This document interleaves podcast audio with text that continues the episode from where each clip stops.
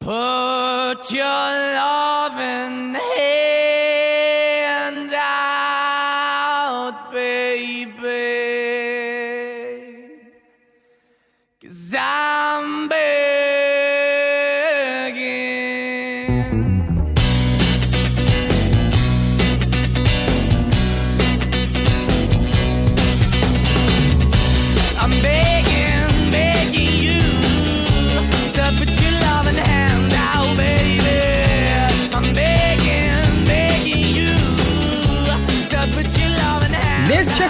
será o último Tá Perdido, pois estamos sem perdidos e sem e-mails.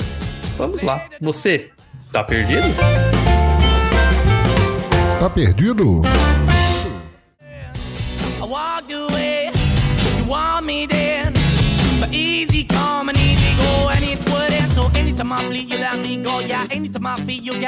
Estamos aqui de volta com mais um Tá Perdido, seu podcast de leitura de e-mails e informações que ensina mais do que o Mobral espiritual que montaram por aí.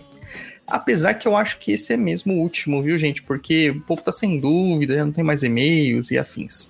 E aqui com a gente hoje, ele, o capitão da seleção de frescobol, Luiz Guenca. E aí, pessoal, tudo bem? Capitão de frescobol, essa foi de cair da bunda mesmo, viu? É, mano, mas frescobol é da hora. Nunca jogou frescobol na praia. E Já. também o nosso apoiador, o chefe de todos os servidores possíveis para ganhar premiação, sorteio e participar do Tá Perdido, Guto. Oi, pessoal. Estamos aqui de novo. E também nosso apoiador e meu filho de Santos, e qualquer pior, Douglas Nogueira. Boa noite, gente. Obrigado. Aí você tem que me aturar mais de uma vez, né? Vamos lá. E aí, japonês, manda as redes sociais aí. Bom, vamos lá, gente, para você não perder nada do que a gente posta aqui. Tome nota, nosso Instagram, instagram.com.br papo na encruza ou arroba papo na encruza aí no seu aplicativo. O nosso blog lá com muitos textos, vídeos e arquivos para download também no www.perdido.co. É só o C e o O mesmo, tá? O nosso canal aí no YouTube, para quem é apoiador, está assistindo essa transmissão ao vivo, hein? www.youtube.com.br Perdido em Pensamentos, tudo junto, tá? É nossa plataforma de cursos, www.perdidoead.com. E aproveitando, mande aí o seu e-mail com a sua dúvida para ser respondido neste programete que você está ouvindo, senão ele pode temporariamente estar fora do ar por falta de dúvidas, já que todo mundo está muito bem antenado e sabendo de tudo sobre o mundo macumbístico. Beleza? O e-mail é contato@perdido.co. E é isso aí, gente. Se não tiver dúvida, nós vamos só mandar agora sempre áudios e vídeos do japonês dançando a Macarena nu, besuntado de azeite de dendê. E é isso aí. Vamos pra música e a gente volta com a leitura de e-mails.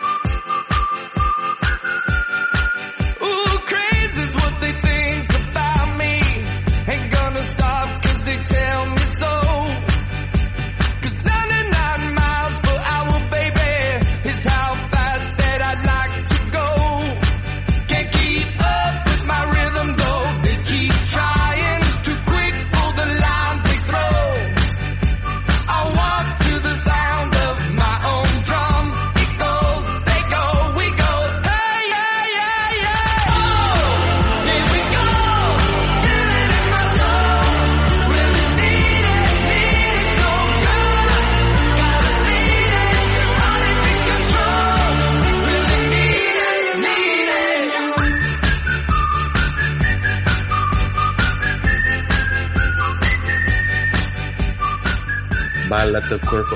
A câmera do, do coisa travou? Eu acho que a câmera do Douglas travou. Gente, uma curiosidade, vocês não estão vendo, mas o Douglas está de óculos. Aliás, só quem é apoiador tá vendo. E eu vou cortar, claro. É... E-mail número 1 um, de Rodrigo Agostinho. Vamos deixar para o nosso convidado que tá com né? Local cativo aqui já. Tem até numerada com o nome dele. É que na época do- da torcida dele fazia isso, sabe? Como o estádio era pequeno e tinha pouco torcedor, já dava pra pôr o nome na- nas cadeiras do estádio. Ficou até hoje. Manda aí, Guto, a leitura do e-mail número 1. Hoje o cara tá ácido, hein? Vamos lá.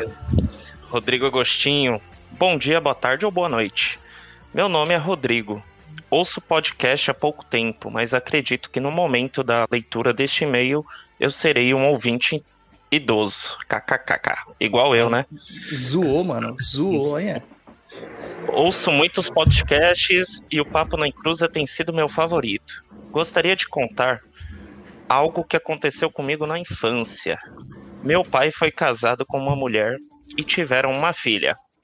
Logo após o parto, sua companheira morreu acometida por uma tuberculose. Minha tia o ajudou com a criança nos primeiros meses, mas como ela também havia tido um filho no mesmo ano, o trabalho era grande. Com isso, uma jovem, minha mãe, passou a ajudar minha tia com os bebês e depois, depois de três anos, meu pai e esta jovem se casaram. Eu nasci em seguida. Bom, quando criança, eu desconheci o fato de minha irmã não ser filha biológica da minha mãe, até porque eu nem sabia o que era biologia. O caos é que toda noite minha mãe tinha a mesma rotina. Eu e minha irmã dividíamos o mesmo quarto e logo após me colocar na cama, com todos já dormindo, minha mãe ia ao banheiro e em seguida deitava comigo até eu pegar no sono. Todos os dias, enquanto minha mãe tomava seu banho, eu avistava uma luz vindo da sala e uma mulher com semblante sereno vinha em direção ao meu quarto. Ajoelhava ao lado da minha cama e perguntava se estava tudo bem. Eu respondia que sim. Perguntava se, se eu gostava da minha família. Eu respondia que sim. Perguntava se minha mãe cuidava bem da minha irmãzinha. Eu respondia o mesmo. Ela passava a mão na minha cabeça e voltava para a luz que ainda estava na sala e sumia em seguida. Não sei o porquê, mas nunca tive vontade de contar para os meus pais sobre essa mulher. Muito provavelmente ela me passava esta energia para que eu não contasse. Isso se tornou rotina até os meus nove anos de idade, quando meus pais resolveram me contar sobre o primeiro casamento do meu pai. Me mostraram um álbum de fotografias de minha irmã enquanto bebê e contaram que ela havia nascido antes dos meus pais se conhecerem. Ao contarem sobre a primeira esposa do meu pai, pasmem, quem era a mulher da foto? Isso mesmo, a mesma que me visitava todas as noites. Depois de ver as fotos e saber toda a história, nunca mais a vi. Hoje tenho 29 anos e numa conversa com meu pai perguntei sobre a primeira esposa dele. Pedi que ele me contasse mais sobre ela. Ele se emocionou, falou que ela foi o grande amor da, sua, da vida dele, que era uma mulher incrível e espiritualizada, amorosa com todos, disse que jamais conheceu alguém como ela. Perguntei se ela era religiosa. Ele disse que ela era um bandista e que também ia às missas católicas. Não sei se um dia contatei, contarei a ele sobre esse caso. Não acredito, não acredito que seja necessário. Hoje eles são crentes fervorosos. Poderiam pensar que estou mentindo ou que, era um, ou que eu era uma criança perturbada. Gostaria que comentassem sobre isso. Saravastê. Viu, Luiz? Tá sentindo a pressão? Como Bota que é? pressão, bota pressão. Não acaba a vida, mano. Olha, eu vou começar respondendo aqui, depois o Guto, o Douglas, vai tecer seus comentários. Primeira coisa que ele diz: ouço muito podcast e o Papo da Encruza tem sido meu favorito. Muito obrigado. Arigatou claro- gozaimasu! É claro, né, que como o maior, mais antigo, melhor e mais cheiroso podcast de macumbaria, The original. é, não tinha como ser diferente, porque o que a gente faz, a gente faz com vontade. Né? Segundo o Guto, eu tô ácido hoje. Então a gente não faz pra caçar níquel, a gente não faz, apesar que vocês podem, tá, gente? Porque quanto mais dinheiro vocês dão pra gente, mais a gente consegue pagar as contas, viver mais disso aqui e ajudar vocês com mais informação. Mas eu quero dizer uma coisa aqui: o que nós fazemos é pioneirismo, mano. É pioneirismo. Na época que era tudo mato essa internet, a gente estava aqui amando, fazendo live e podcast no YouTube. Hoje é moda fazer podcast no YouTube. Não, bom, Né? é- é- se você olhar, é verdade isso aí.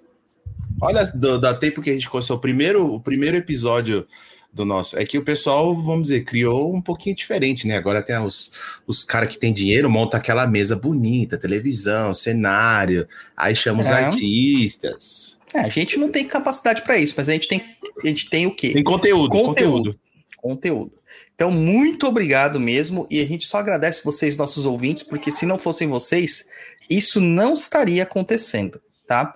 Agora, sobre o seu relato, cara, é muito interessante esse seu relato, até porque é uma coisa que acontece raramente é, com pessoas, é, né, entre aspas, ah, leigas, por assim dizer, que é você ter a calma de ver uma luz, uma pessoa estranha na sua casa e ainda assim ter essa calma em conversar com esse espírito. Geralmente o que acontece? A pessoa ela vai ver um, um vulto, ela vai correr para debaixo do cobertor, entendeu? Porque o cobertor é o maior exorcismo que existe. Né? Você fecha, tampa a cabeça, acaba com os fantasmas, todos vão embora. É mais poderoso que a oração de São Bento, tá? E eu acho muito interessante essa sua conduta de ter calma, tranquilidade. E realmente, cara, eu não, nem contaria pro seu pai porque não tem interesse. A mulher não aparecia para ele, a mulher aparecia para você para saber se a menina estava sendo bem cuidada e sabia que estava. E como você nasceu posteriormente ou o desencarne dela, você pode ter certeza que você veio já com essa missão também de ficar de olho na sua irmã. Tá? Tem essas relações que são planejadas no plano espiritual. Tá? Muito legal saber que ela era espiritualizada, que ela era amorosa, mas o que eu acho mais interessante é o seguinte do que você falou. Ela era um bandista e também ia às missas católicas. Hoje em dia, você falar sobre isso, você é o herege.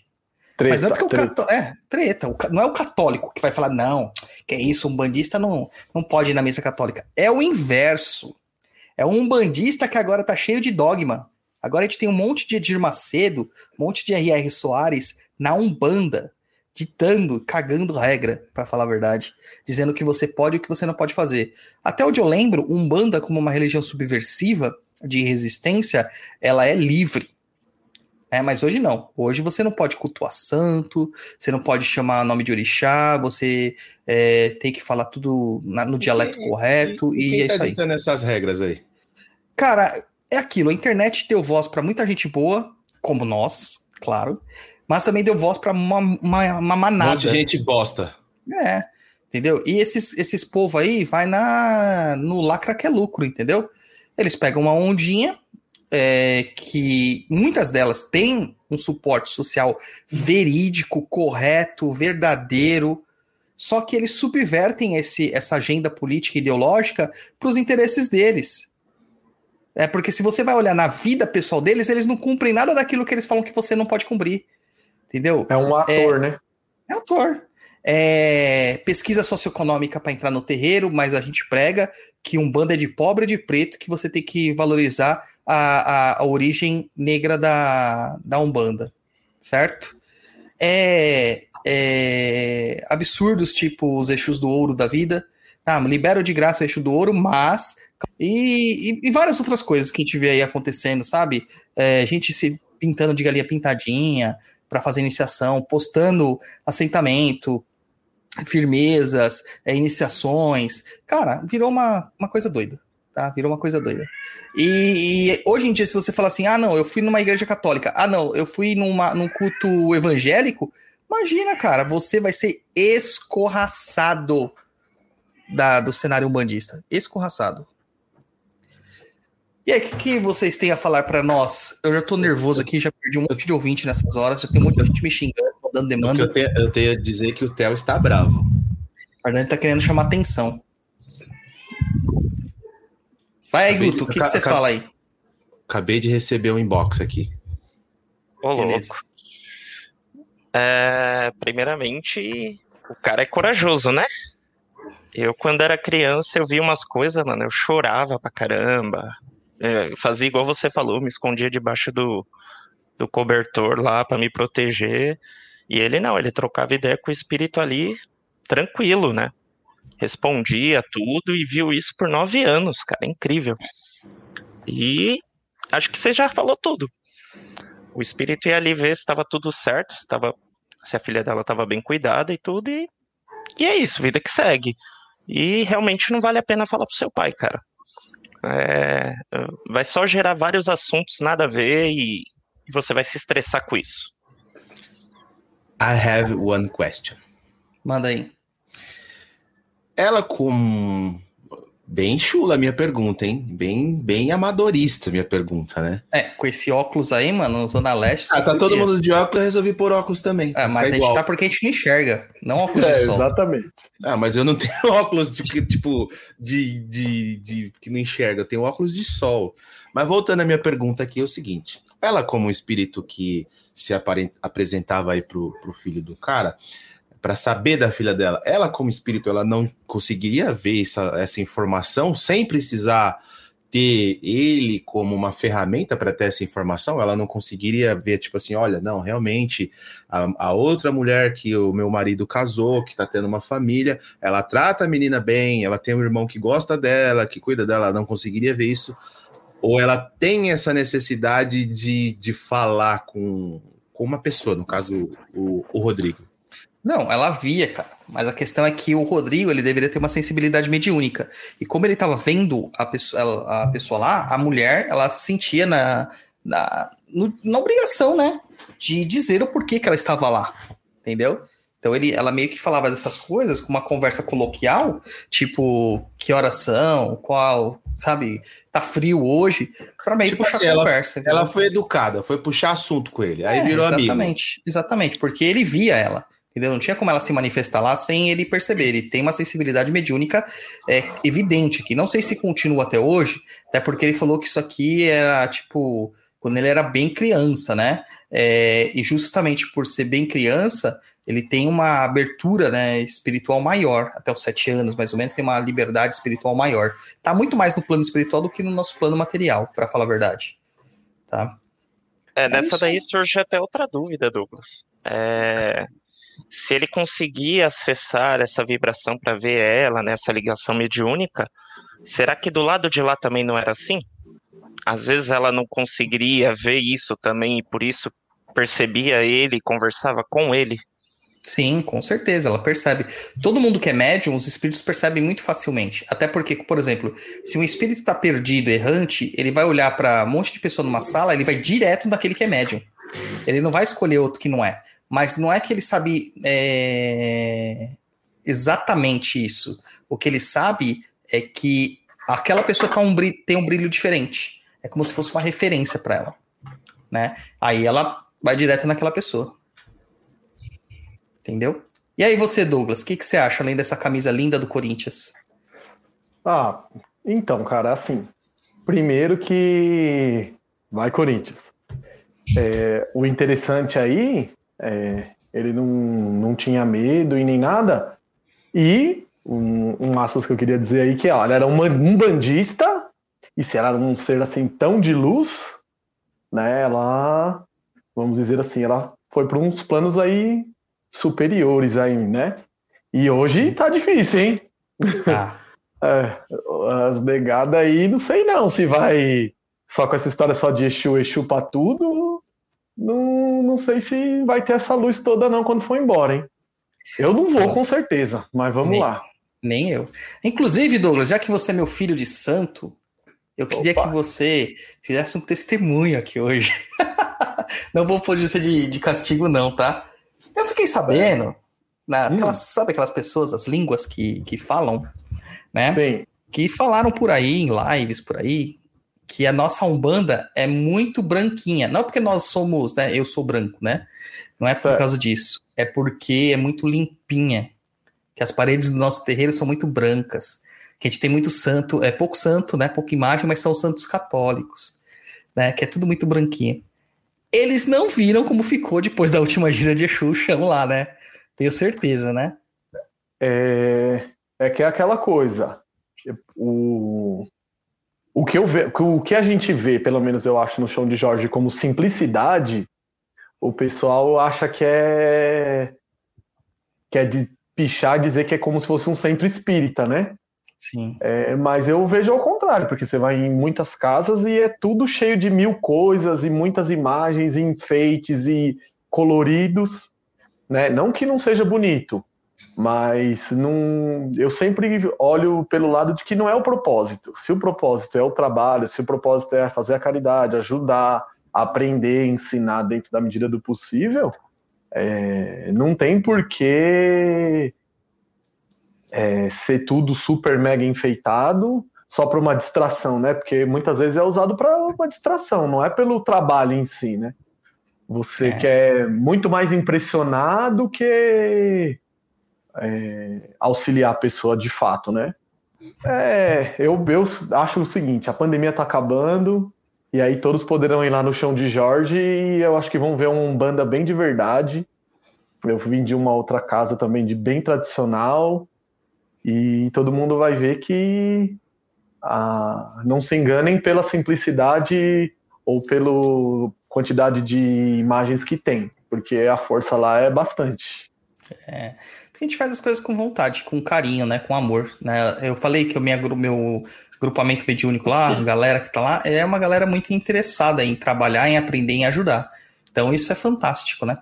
Agora, que eles não viram as quantidades de bituca de cigarro, de cigarro não, de charuto lá no chão, né? As bebidas e quantidade de vela, de folha queimada, padê no chão, não tá escrito, cara. Não tá escrito. Né? E e é que a gente tenta ser organizado, hein? Tenta. A gente tenta. tenta. Mas vamos lá. Eu acho assim que, primeiro, essa sensibilidade dele é latente. Ele. Eu vejo, como o Guto comentou, que ele chamava muito ela, energeticamente falando, né? É, então, por isso que eu acho que ele também não tinha medo. Sim. Porque ele não via algo ruim, ele via algo como algo bom e algo que ele podia conversar, que ele podia ter essa, essa proximidade e foi construída, né? Nove anos é, uma, é bastante tempo.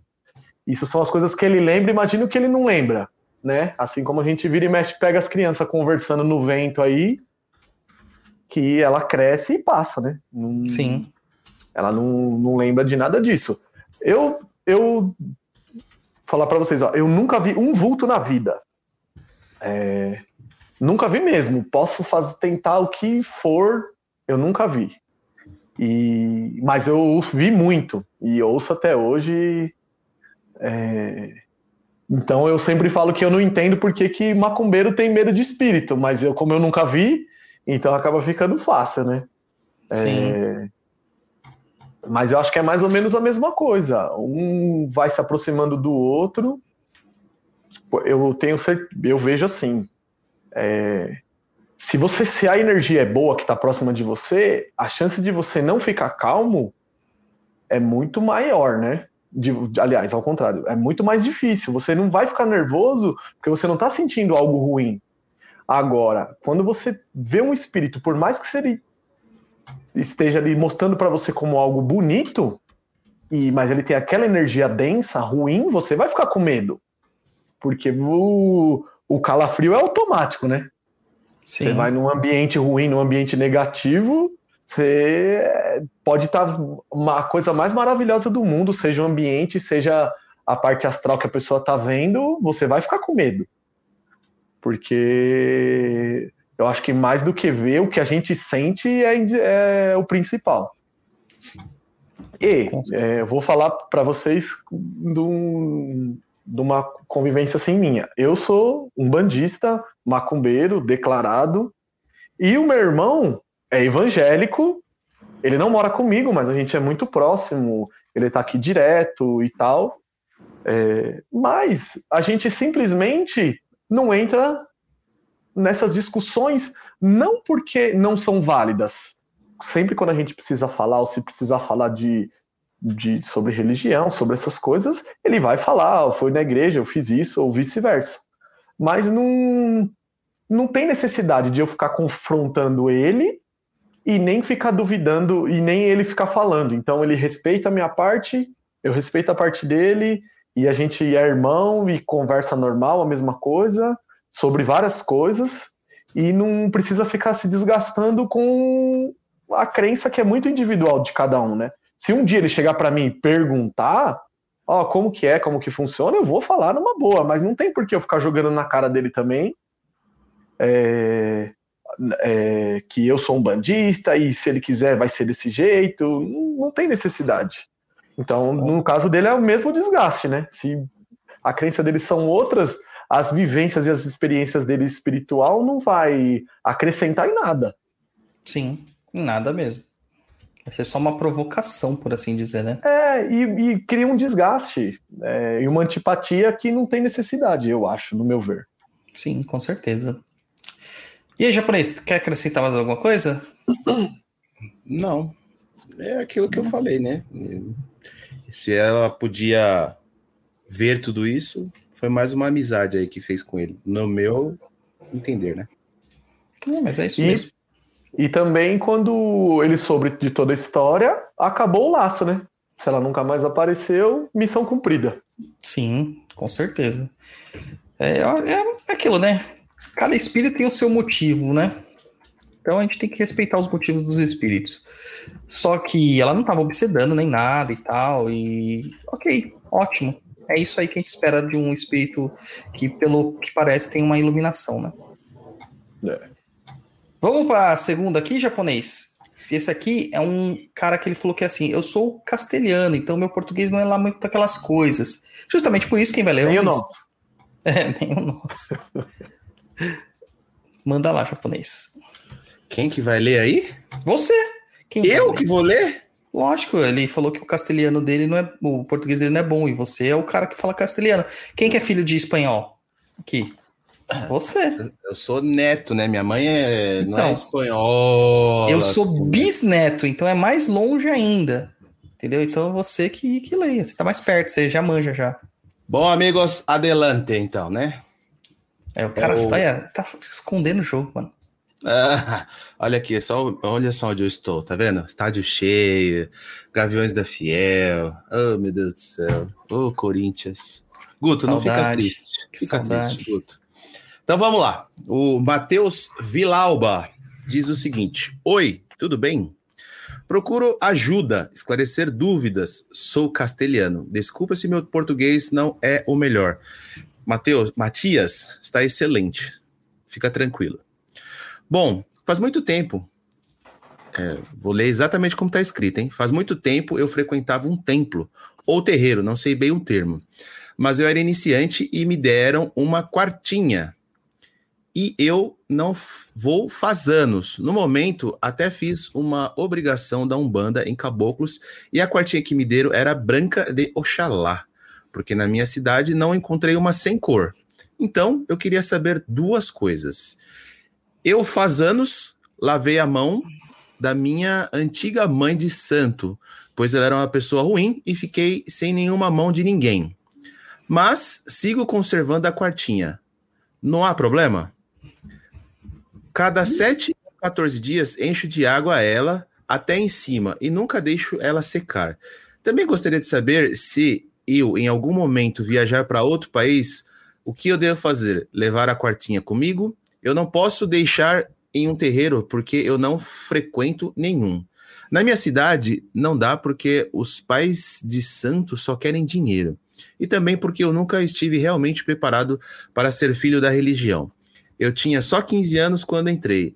Só deixei de me levar por pessoas, mãe de, mãe de santos e filhos ruins. Obrigado. Brother, é assim, ó. é, Deixa eu explicar bem claramente. Quartinha é para médium. Quartinha é para quem trabalha. Quartinha é para quem tá na religião. Você não tá, cara. Desfaz a quartinha. Sabe? Deixa ela lá. ac- é, acende três velas em formato de triângulos, três velas brancas. Agradece, pede para que seja retirada toda a energia dessa quartinha, tá? Tira tudo, é, essa energia, deixa terminar de queimar as velas, espera 24 horas. 24 horas você vai lá, você seca a quartinha, todos os fetiches, os itens que tem dentro, você joga fora, agradece, quebra a quartinha, guarda no lugar para falar e anota pro lixeiro não se cortar que é vidro, que é que é porcelana que pode cortar e joga fora. Tá? Não tem sentido você estar tá cuidando de alguma coisa que você não quer fazer parte. Você colocou aqui, ó. Eu não queria, eu tinha 15 anos, eu só deixei levar por pessoas. Eu não quero, é, não frequento nenhuma religião e também nunca estive preparado para ser filho. Entendeu? Então, cara, se desfaz da quartinha, não tem problema algum. Tá? É melhor você se desfazer do que manter um negócio que não, não vai fazer diferença para você.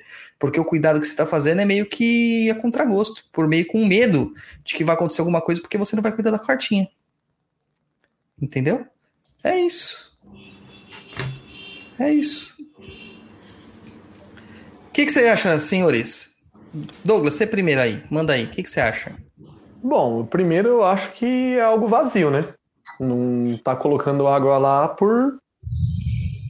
Qual é o motivo? É. É a quartinha ela tem um, um significado muito grande, mas para quem tem a fé, né?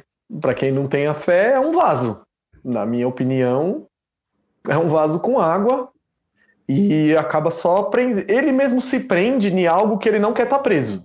Sim. É, então, é, de qualquer forma, é, eu penso muito assim, é, a Umbanda é para todos, mas nem todos são para Umbanda. Então, se não é o lugar dele, ele simplesmente passou, não foi uma experiência boa. Se ele não quer procurar uma casa, não quer seguir aprendendo sobre Umbanda, é... não, não tem por que ele querer fazer rituais que ele aprendeu numa casa que não era boa. Né? Então, isso eu acho que é muito claro. Se você, você fez parte de uma casa que não é boa, por que você vai usar de elementos ou de rituais que te ensinaram lá? Porque a chance de não serem bons também é grande.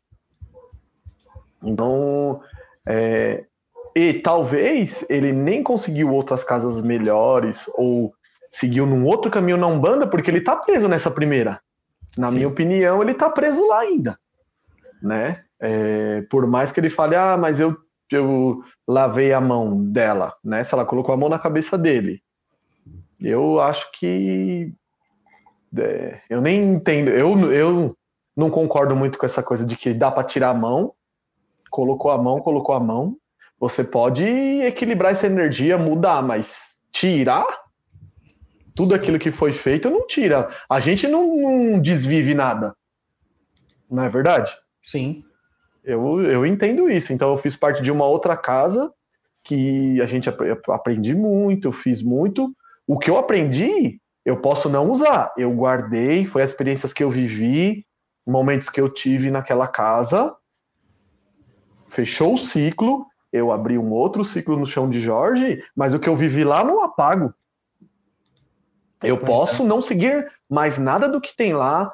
Eu, eu tive que esvaziar o copo, eu tive que recomeçar, eu entendo isso, isso é para mim muito claro, muito tranquilo, mas eu não desvivo o que eu vivi lá.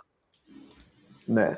Então, é, só que ele tem que pôr os pontos finais. Então, se essa quartinha era de lá, a primeira coisa que ele tem que fazer é dar fim nela. Sim. E é isso. Até tem é, ritual de retirada de mão na cabeça do, dos dirigentes e tal, mas é uma retirada simbólica, né? As é. experiências é. que você adquiriu não tem, não dá para dar um, um, um, deixar você com amnésia sobre isso. E aí, Guto? É, eu acho que o primeiro passo é se livrar dessa quartinha, né?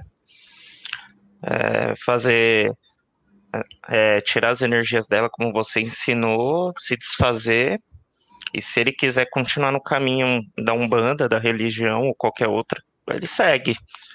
Mas se ele não queria isso, desfaz e, mano, vida que segue. Vida que segue, é isso aí. É isso aí. Vamos fazer uma quartinha para você, japonês. Vamos fazer. É, é isso aí. Vamos fazer uma quartinha para você.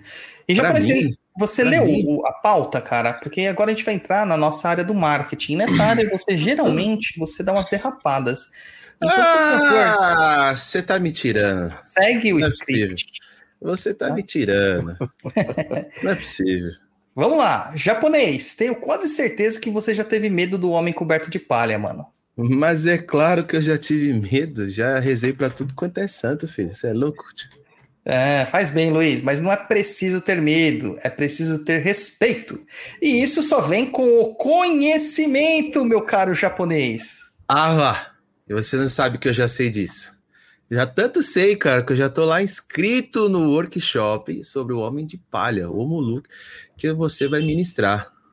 Pois é, isso aí, japonês. Vamos falar sobre o Senhor da Peste, Omulu, esse orixá que é muito mal interpretado por aí. Vai ser lá no dia 24 do 7, ao vivo, das 16 às 18h30. Mas vai dar ruim. Ih, por quê, filho? Porque eu não vou, esse dia eu não vou conseguir estar lá pra ver ao vivo. Será que eu consigo ver depois? Mas claro que consegue. Se você comprar o ingresso até a data do evento, todo o conteúdo vai ser disponibilizado offline para você, sem prazo para você ver, vai ficar lá disponível para você. Ah, maluco, sensacional. Pensei que, putz, não ia poder ver. Então, pessoal, vou dar a letra aí para todo mundo. Vai lá no endereço omulu.perdidoead.com. Já corre, faz sua inscrição para não perder mais esse workshop do senhor Pai Dodô Tiogun. É isso aí. E lá no Perdido EAD também temos o, o curso de Emanjá, Nanã e Oxum, Linha das Águas por metade do preço. Sabe qual é a metade? A metade é, é o meio. Você pega o número e divide por dois. Ah, Essa é- jura? é, exatamente. Tá lá disponível também no www.perdidoead. Porque Perdido EAD sempre trazendo uma cumba de verdade para vocês. Vamos pra música e a gente já volta.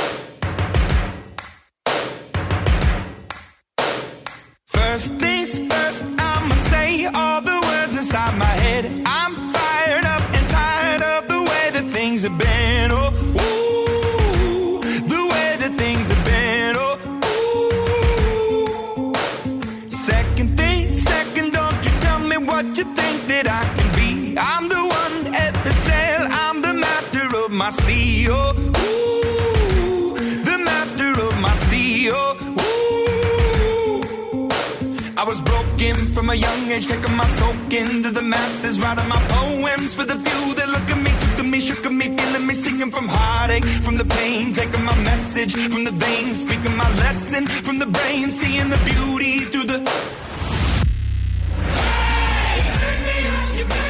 E-mail de número 3 da Anônima, aquela, aquela que nunca, nunca deixa nossa caixa ficar sem e-mails. Anônima e o Anônimo é o casal mais glamouroso que Exu e Pombagira do Ouro. Que agora tiveram um filho, vocês viram? Exu Mirim do Ouro. Ah, É, ele já nasceu até de cavanhaque. Ele nasceu até de cavanhaque. Exu Mirim do Ouro. O filho do, do Exu e da Pombagira do Ouro. E em breve, né? Agora ela tá de resguardo, provavelmente. Sabe como é, né? Tem que esperar um tempo. Aí de novo, ripa na chulipa. Aí vai engravidar de novo e provavelmente vai nascer a Pombogira Mirim ou a Pombogira Menina do Ouro. Aguardem, aguardem, em breve. Então, esse Inxalá, muito ouro, muito ouro. Então, Anônima, quem vai ler é o Douglas. Lê aí, Douglas, pra nós. Olá. Oi, pessoal. Boa tarde. Manda este e-mail para ajuda com um sonho que tive que me incomoda há algum tempo. Eu estava sentada conversando com meu esposo quando eu disse a ele que precisava falar com a Mameto, pois ela poderia me ajudar com a relação à saúde. Ao ir falar com ela, a mesma se apresentou como Pomba Gira e ela me pediu para estar, para esperar que ela prepararia uma injeção para eu não ficar doente. Enquanto isso, eu observava um vaso de planta e vi que a planta ganhava vida e vinha em minha direção. Pombagira segurou a criatura nas mãos e disse que ele iria comer a pedra. Era um ser estranho, mas parecia um golem. Aí ele ficava comendo uma pedra azul. No chão ela dizia que era anil, daqueles que se lavava a roupa e ele não me incomodaria mais. De fato, ele me ignorava quando arrancava as pedras do chão e as comiam. Ela veio e aplicou uma injeção no meio do seio esquerdo. Achei muito estranho. E após ela me dar um livro para eu ler. Esse livro era de um signo e tinha um símbolo de virgem. E eu disse a ela que eu era pisciniana. E ela disse que a minha lua era. Acordei com isso na cabeça. O que vocês acham que seria? Sempre volta na minha mente. Agradeço a todos pela ajuda e orientação. Beijos. Olha, tirando o fato de ser realmente um sonho, que pode ser, né? Um sonho.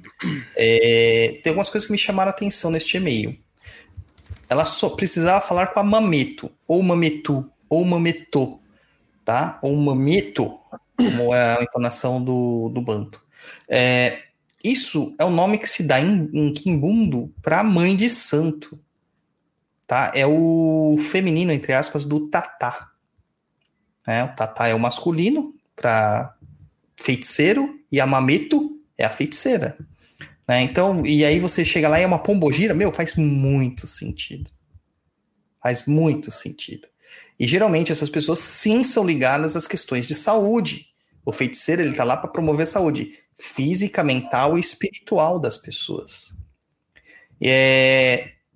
Cara, eu acho não dá pra gente entender, interpretar assim, ah, o que, que é o vaso de planta, o que, que é isso, por que, que ela dá injeção nesse lugar, porque assim, simbolismos em sonhos são muito uh, uh, muito pontuais de cada pessoa, muito individualizado.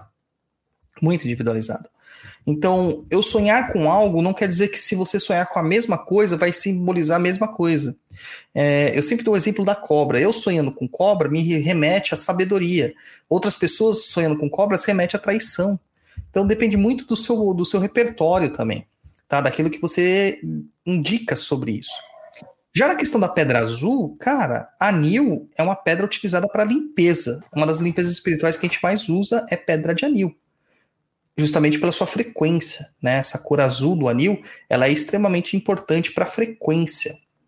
Então, olha, é muito interessante tudo isso. Agora, dos livros, cara, do, do livro do signo, para falar que a sua lua é, a gente teria que saber a sua data de nascimento, mais o seu horário de nascimento e a cidade onde você nasceu. Porque daí a gente faria um mapa astral e verificaria se a sua lua realmente é em, em virgem, que ela fala aqui, né? E se for, meus pêsames, porque é o pior signo do, do zodíaco. Virgem é o pior signo do zodíaco. Ser pior do que ser virginiano é você ser virginiano e filho de Oxum Coxosse. Aí piorou, mano. Piorou tudo. Aí ferrou. Tá? Então, basicamente assim, ó, não tem muito o que falar. Só que os símbolos nos seus sonhos são deveras impactantes e muito simbólicos mesmo, né? Tem um significado bem, bem interessante. O que, que você acha, Guto? Primeiramente eu faria o um mapa astral, né? Descobrir Nossa, se... eu acordava já fazendo isso. Descobrir se essa, se essa lua é em virgem mesmo. Aí eu tenho que colocar um adendo aqui que ainda bem que eu sou geminiano, que senão a coisa ia ficar feia, né, pai Dodô? A geminiano é o melhor signo do zodíaco. Geminiano Mentira, é o canceriano, melhor signo. Canceriano. Não. Canceriano ah. é um coitadinho de mim danado, bicho. Só chora. É. Canceriano é o melhor.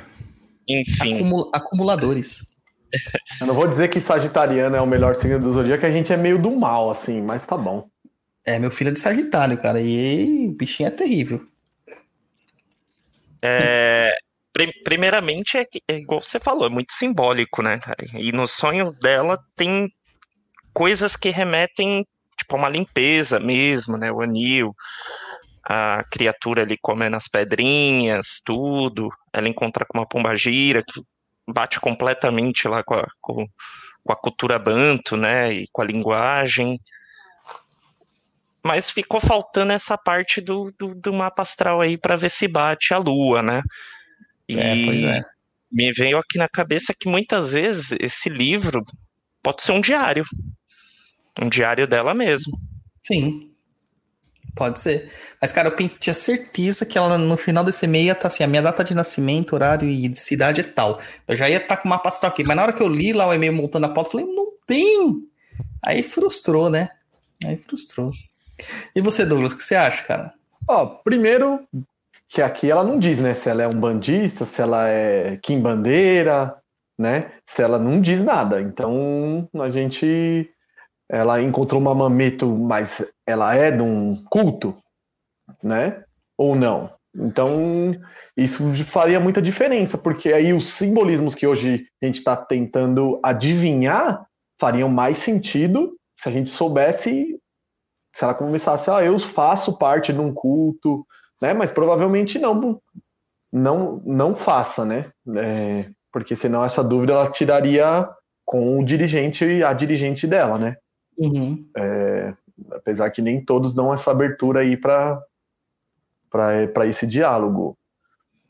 eu acredito que é, eu não sei quanto tempo aconteceu isso, mas se ela tá um bom tempo pensando nisso e ela não foi atrás de informação, parabéns para ela, porque se fosse eu, eu ia até o fim para saber aí direitinho o, o, porquê das coisas, né? O, o mapa, é, o, os livros, por exemplo, tem um livro lá, mas ela tem um hábito de ler? Ela tem algum livro? Ela foi em algum lugar que ela viu um livro e ela sentiu de querer pegar aquele livro e não pegou? É... Então, ao mesmo tempo que tem uma limpeza aí, me parece um chamado aí, né? Sim. Para ir atrás de desvendar quais são o, o que esses simbolismos representam e, e se é, é, é, ela tomou uma injeção, mas era uma injeção era só para uma limpeza? Ou era um ânimo aí? Ou era um, um novo caminho, um, um renascimento.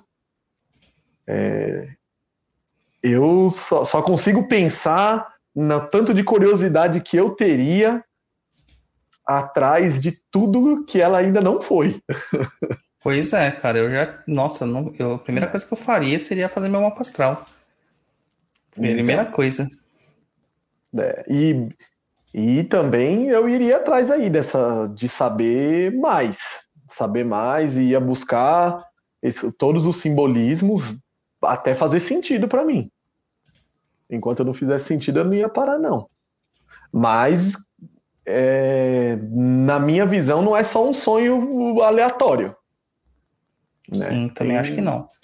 Tem um, tem, existe um chamado. Para o que é, é que não dá para saber. Mas o chamado tá aí. Todo o simbolismo yeah. tá aí. Se ela não faz parte do culto, é para ela ir tentar conhecer algum ou se aprofundar. É... Se ela não tem nada a ver com o Virgem, tem que ver quais são os contrapontos aí, mesmo que não faça parte do mapa astral dela, seja só no sonho é, e ver por que, que aquilo estava ali, né? Então. Só dela usar o termo, né? É, mameto, né? Como é que é o termo? Sim, mameto. mameto. Ou mametu, ou mametu. E, e, e o mameto usa bastante para banda, né? Sim, sim, com certeza. É. Usa muito, então, cara. Tem, então tem, eu não. Eu... Tem coisas não ditas aí. Então, é... amiga anônima, mande um e-mail aí complementando essas coisas aí, faz o favor. Não tenha medo das respostas. Não tenha medo das respostas é... que você vai obter. Porque passarinho que come pedra sabe o estômago que tem. Como assim, japonês? Que, que ditado é esse, japonês? Porque quem pergunta quer saber resposta e pode ter resposta que não quer ouvir. Mas todas as respostas são importantes, japonês. Não estou falando que é mais ou menos importante. Não é isso que eu quis dizer. Eu quis dizer que é o seguinte: você pode perguntar o que você quiser, mas pode ser que a resposta que você tenha não era bem aquilo que você imaginava ouvir. Hum. É, agora, é, isso que eu quero dizer. Dessa discussão nossa aqui, com certeza ela saiu com mais dúvida do que com respostas. Inclusive, a gente ficou cheio de dúvidas. Sim, com certeza. Quero parte 2 desse e-mail, até para o programa não acabar, né? Ô, Anônima, por favor, manda aí contato@perdido.co, o complemento aí, data de nascimento, local, hora, minutos. Manda segundos. aí como que era a vestimenta da Pomba Gira, qual era o ambiente, o local. Tem pratica algum culto de um banda, em banda? Toda e qualquer informação. Toda e qualquer informação que você enviar, por mais besta que possa parecer, pode ajudar a desvendar as suas dúvidas ou esclarecê-las ainda mais, beleza? Com certeza, com certeza. Bom, é, eu acho que é isso aí, né? Vamos para o próximo e-mail agora, e-mail número 4 do Rafael Borges. Pode ler, Guto, pode ler. O japonês ficou até com medo. É, não, eu já sei que ele tá matando a arapuca para mim, filho. Já tô ligado, conheço. Vamos lá. Bom dia. Sou o Rafael. Estou ouvindo o programa de Kimbanda e lembrei que certa vez fui a um lugar para me consultar. Um centro, entre aspas, onde o médium recebia o preto velho e um Exu quebra-ossos. Você já ouviu falar desse Exu? Obrigado. Olha, já ouvi falar, mas só de ouvir falar mesmo. Nunca tinha, nunca vi, presenciei esse Exu trabalhando, né? Até procurei em algumas fontes assim que eu tenho aqui de livros antigos, eu não achei. O que eu acho é o quebra-galho, né? É, mas esse mesmo quebra-ossos, cara, eu não ouvi. Apesar que, assim, osso, né, tá muito relacionado a ao próprio linha dos caveiras, né? Seria a linha dos caveiras ali, linha dos cemitérios. Então tem a ver com isso aí. Então pode ser que realmente tenha esse esse Exu lá trabalhando.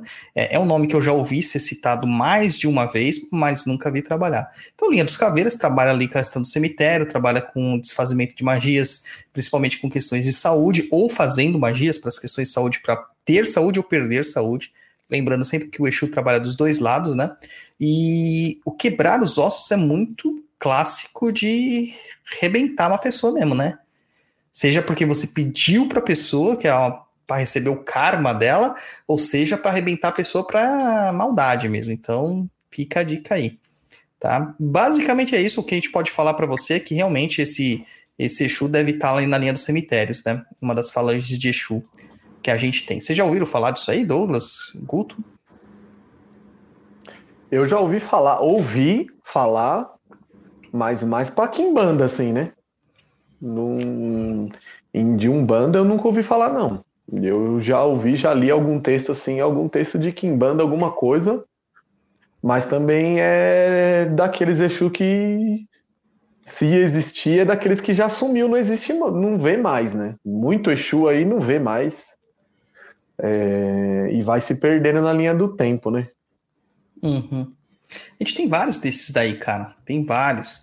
Exu Matança, Exu Sete Covas, que você quase não vê. Você vê muito Sete Catacumbas. Sete Covas você não, não, quase não vê. Sete Tumbas, Sete Lápides, Nove Luzes. Né? Tem vários Exus aí que meio que sumiram. Né? Pombagira. É, é? Putz, esqueci o nome dela de novo. Mano. Toda hora eu esqueço o nome dela porque é um. É um trava-língua danado, sabe? Pombagira. Tem um Exu que o Palmeiras nunca viu, Exu Mundial. Essa é verdade. é, Pombagira Kakurucaia. Pombagira Kakurucaia, também nunca vi. É... Pombagira Kakurucaia. Kakurucaia. É, um você, não, você não vê mais falar. É, a própria bruxa de Évora, você não ouve mais falar. Né? A Pombagira Malandra, você não ouve falar. Você ouve falar muito da Maria Navalha. Então, eu, tem... eu, eu, vejo, eu vejo pelo lado que ou a, a, essas falanges elas acabam se afastando mais do homem, do, do, do, ser humano, pelo propósito, porque eu acho que como os Exus eles têm campos de atuação, muitos têm um campo muito específico, não faz muito sentido alguns pro pro mundo que vivemos hoje, né? Então, Sim. se ele não tem serventia, ele não tem o que vir fazer aqui, né? Né? Pelo menos ah, não diretamente, né? Não, eu quero dizer assim, não diretamente. Para trabalhar com um médium, sendo que os médiums quer ter só os, os pop, né? Não, mas eu acho só que não é famosinho. É, só os famosinhos. Eu acho que não é só a questão de que eles não servem mais. Eu acho que os próprios é, é, médiums, né, eles não sabem mais quem são essas entidades. Então, se chega uma entidade com um nome desses assim, cara, com certeza eles vão Vai refutar. Falar, tô, tô, Mistificando, mistificando, né? Que nem tem uma pombagira antiga, muito antiga, cara, e muito importante pra Umbanda, que é a pombagira da Figueira. Ninguém fala mais dela. Hoje todo mundo incorpora Maria Padilha, Maria Mulambo, Maria Farrapo, Maria Quitéria. E a pombogira da Figueira, que é uma pombogira importantíssima, mas ela não é sensual, ela não mostra as tetas, né? Ela não dança sensualmente, ela é uma camponesa nesse tipo Idade Média, ninguém mais fala, mas ela é a dona da Figueira do Inferno, que é um ponto de força muito importante. Né? E aí, Guto, fala aí, dê sua opinião. É, esse negócio de quebrar osso eu não gosto, não, né? Porque eu já quebrei é. muito. é, mas, cara, só ouvi falar de nome. Nunca vi trabalhar. E eu tenho a mesma opinião do, do, do Nogueira de que provavelmente, cara, essas linhas estão indo só para as quimbandas mesmo, né? E não essas quimbandas que vocês estão vendo aí nas redes sociais, né? Porque que é só fotinho de ritual, fotinho disso, fotinho daquilo. Não, ah, não, é- são cultos muito fechados, né? É, Exatamente, pra você saber cara. qualquer coisa, é só você estando lá dentro. esse, esse é um ponto importantíssimo. Né? A- existem diversas quimbandas e a maioria delas são cultos muito fechados. Então, se você tá vendo muita postagenzinha disso, daquilo, irmão, já desconfia. Já pula fora disso. Uma questão, né? Que é, já que a gente tá falando desses Jesus que, sum, que são difíceis, estão sumindo e tal, é, você não acha, Douglas, que pelo fato de o- os Exus dentro da Umbanda serem, serem muito cerceados e, e comandados aí pela, pelas linhas de direita, eles simplesmente preferem não trabalhar? Então, ó, na Umbanda eu não vou vir, vocês não vão vir, não, não, vou, não vou lá, porque lá eu só vou ser mandado. Olha, Então- eu, eu acho que não, cara. Eu acho que eles vêm sim porque eles têm um propósito e eles têm também como ganhar com isso. É, o que eu vejo é mais a questão do, do dirigente e das pessoas que estão lá. Entendeu? Porque hoje uma pessoa vai falar assim: ah, que, que Exu que você recebe? Ah, rece- recebo um Exu mal olhado. Nossa, ele é mal visto pra caramba. Que esse cara é um carrego, que esse cara é carregado, que tudo na vida dele vai dar errado, que ninguém vai querer passar com aquele Exu porque aquele Exu é muito carregado etc. tal. É porque nunca passaram com o tranca-rua do Douglas. Entendeu? O tranca-rua do Douglas, ele tem um nome bonitinho, aceitável socialmente, né? É o tranca-ruas, mas, mano, o bicho é bravo pra caramba. A pessoa sai de lá virada do avesso. É, então, Quando eu- eu, não quando- acho que tenha, não. Quando, eu, quando ele deu o nome dele lá atrás e tal, é, eu achei que eu, que eu, nesse caso, era o contrário, né? É, Uhum. Eu achava que eu tava mistificando, porque o pessoal sempre fala de tranca-rua gargalhando, né? Conversa, é, é, tem uma diplomacia muito boa, o meu não Diplomacia, tem né? nada. Não tem nada disso aí, não. Nunca vi ele dar uma risada. Não, mas E o fala- Tranca-Ruas também que trabalha comigo, o Tranca-Rua das Almas também não tem. E o Tranca-Rua das Almas do pai da Gatti, do Roberto, de Cobra Coral, também não tem, cara. Ele é um grosseirão. Porque quem vinha fazer a frente dele, tanto pela forma como ele se manifestava meio grosseiramente, rígido, era o Sete Encruzilhadas. Não era nem ele, nem era o Tranca-Ruas. É, então. Mas ele.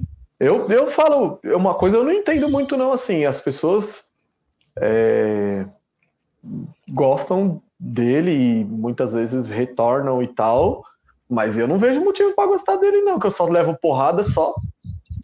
A gente Hum. toma porrada. Nunca recebi um elogio. O elogio dele é, é, se eu faço o que ele pediu, ele fala: você não fez mesmo que sua obrigação. É o máximo. Certa resposta. Mas eu acho que justamente é isso que a gente estava falando assim, justamente por esses nomes serem mais aceitos, a, eu acho que os pais de santo, eles meio que cerceiam a manifestação desses Exus, até porque hoje a gente vive numa fase de Exu é luz, raio, estrela e luar, né? Guardião.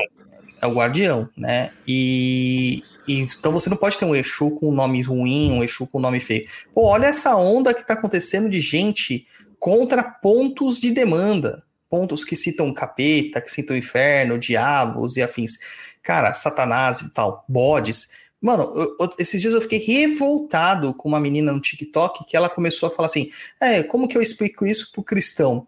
Mo- Mostrando lá um. um e Pombogira, Maria Padilha tá com sete corações do, de galinha, tá não sei o que, bebida de sangue, ao lado de. ao lado do diabo, né? Que é mais ou menos isso o ponto que ela tava cantando. Aí ela me pega um rodo e um pano e, e simula que ela tava passando pano, sabe, por, por- justamente por causa do ponto. Mano, isso é ridículo. Isso é ridículo. Sabe? É não ter entendimento nenhum, nem do que é cristianismo, nem do que é umbanda, nem do que é Exu, nem do que é diabo. Eu tenho. É ser ignorante. Pra Ah, falar, só que isso ganha- ridícula. Só que É, isso né? ganha mídia, né? É uma hipocrisia, né? Sim, Porque um tempo atrás a febre era Exu Lúcifer, né? sim. Exu, Exu com nome de demônio e tal, e agora você não pode cantar um ponto de demanda. Não, mas Mas essa mesma. Essa cita mesma- eles.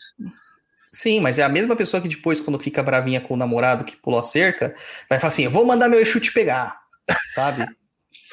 É, mas esse lado de que falarem os, o, o- esses Beelzebub, Lúcifer, é mais no sentido de que mostrar que é poderoso Uhum.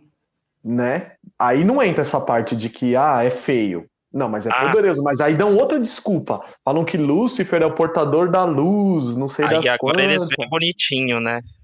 É, Agora é assim, cara. Exu não pode vir mais torto, tem que vir de pé, como se fosse um, um, um, um, um lord. um lord, exatamente. Tem que vestir terno branco, está bem alinhado, barba feita, né? Enquanto isso, os médios deixam as barbas crescerem, não tomam banho. Aí, ó, tudo barbudo, mano. Entendeu? E. Mas não dá, cara, não dá. Eu, eu acho uma hipocrisia tremenda. Eu acho que a gente perde a força, a gente perde o, o senso da realidade do que é nossa religião. É, nós estamos que- transformando nossa religião em algo que ela nunca foi e nunca será, sabe? E aí eu não vejo gente falando nada. Ó, pra vocês terem uma ideia, peguei um livro aqui, não vou falar o nome do livro, mas tem o nome de umas pombogira aqui estranha, antiga. Pombogira assanhada. Vocês já ouviram falar? Não. Eu já. Eu já vi uma trabalhando. Uma pombogira assanhada. Pombogira, essa também já vi trabalhar. Pombogira leviana.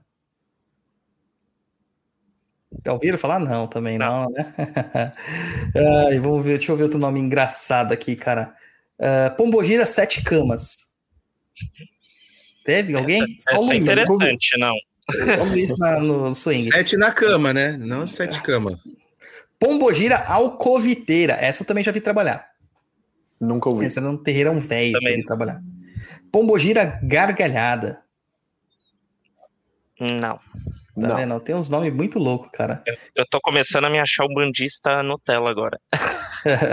Tem uns nomes muito antigos. Essas aqui você quase não vai ver. Você quase não vai ver. Entendeu? É, Tem uma que é maravilhosa, cara. Esses dias eu falei, meu, ela é maravilhosa.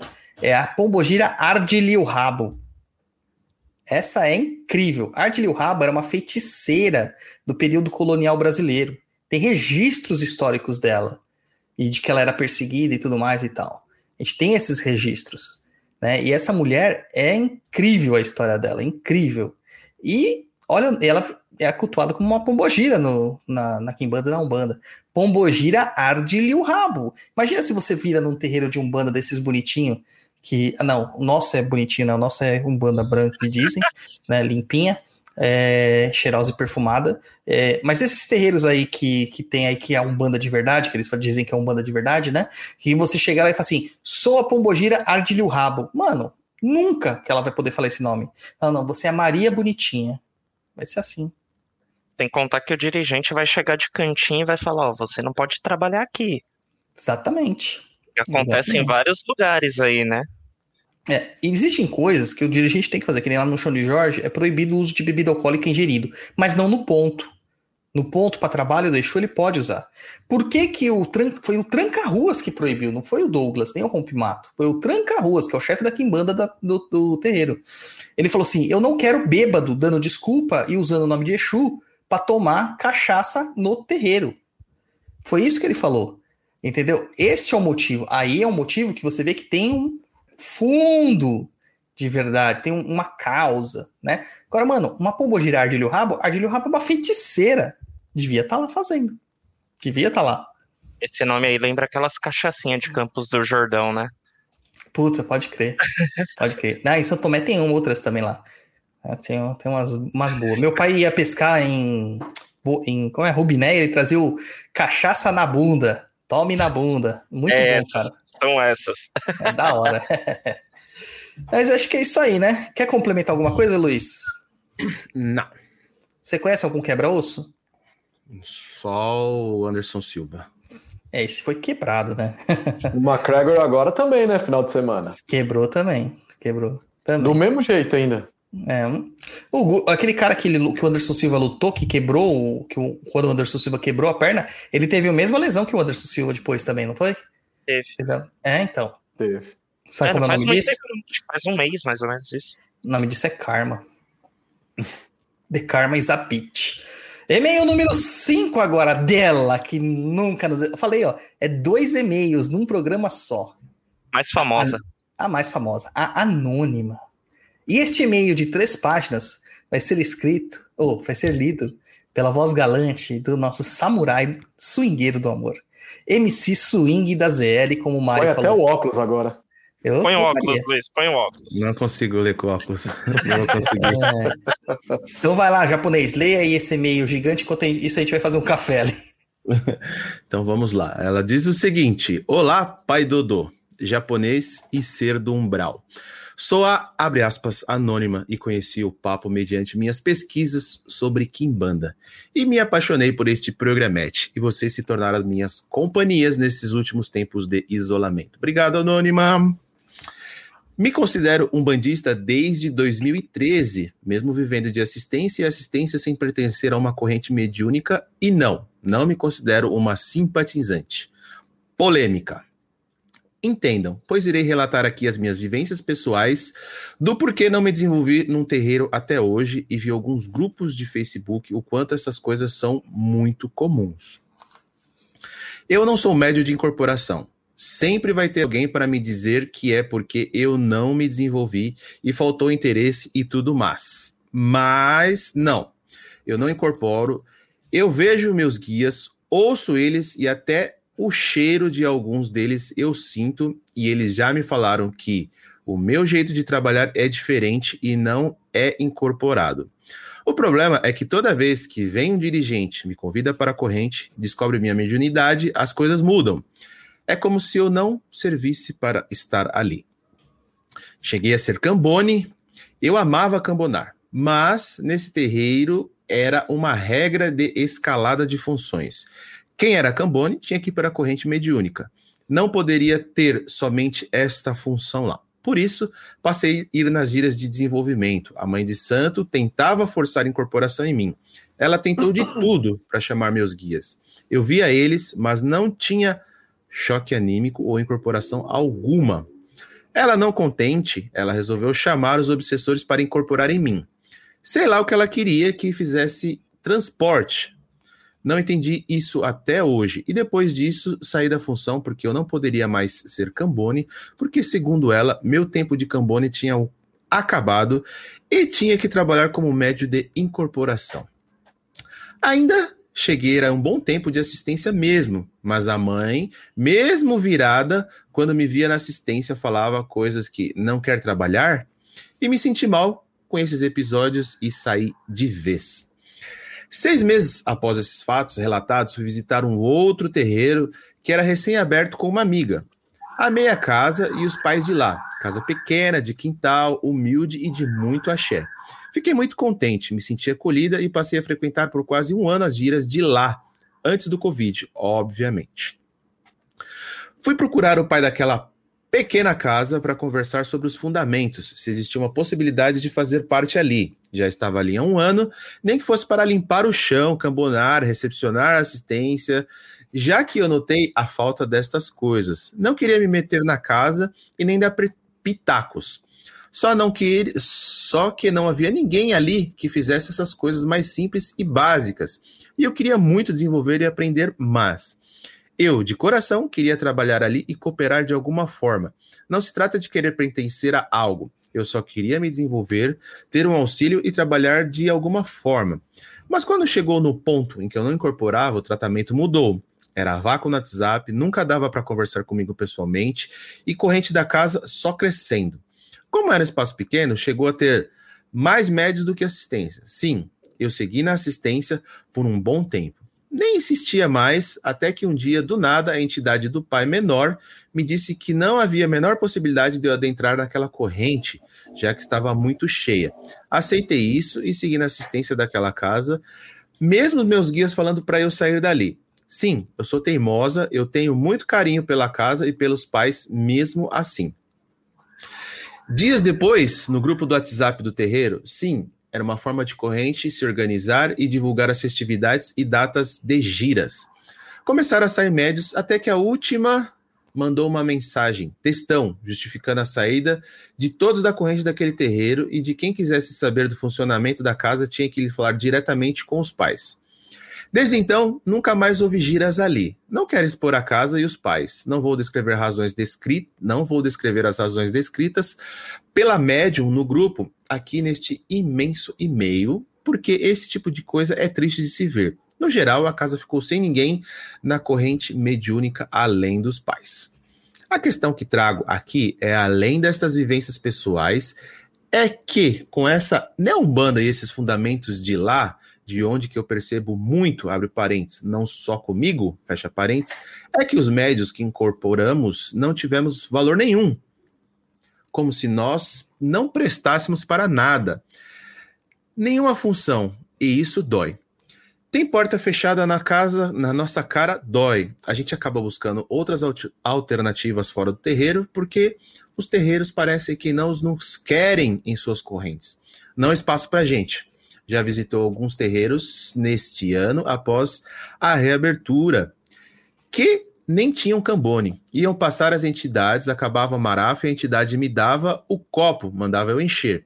Eu, consulente sem saber onde ficavam as coisas, é surreal.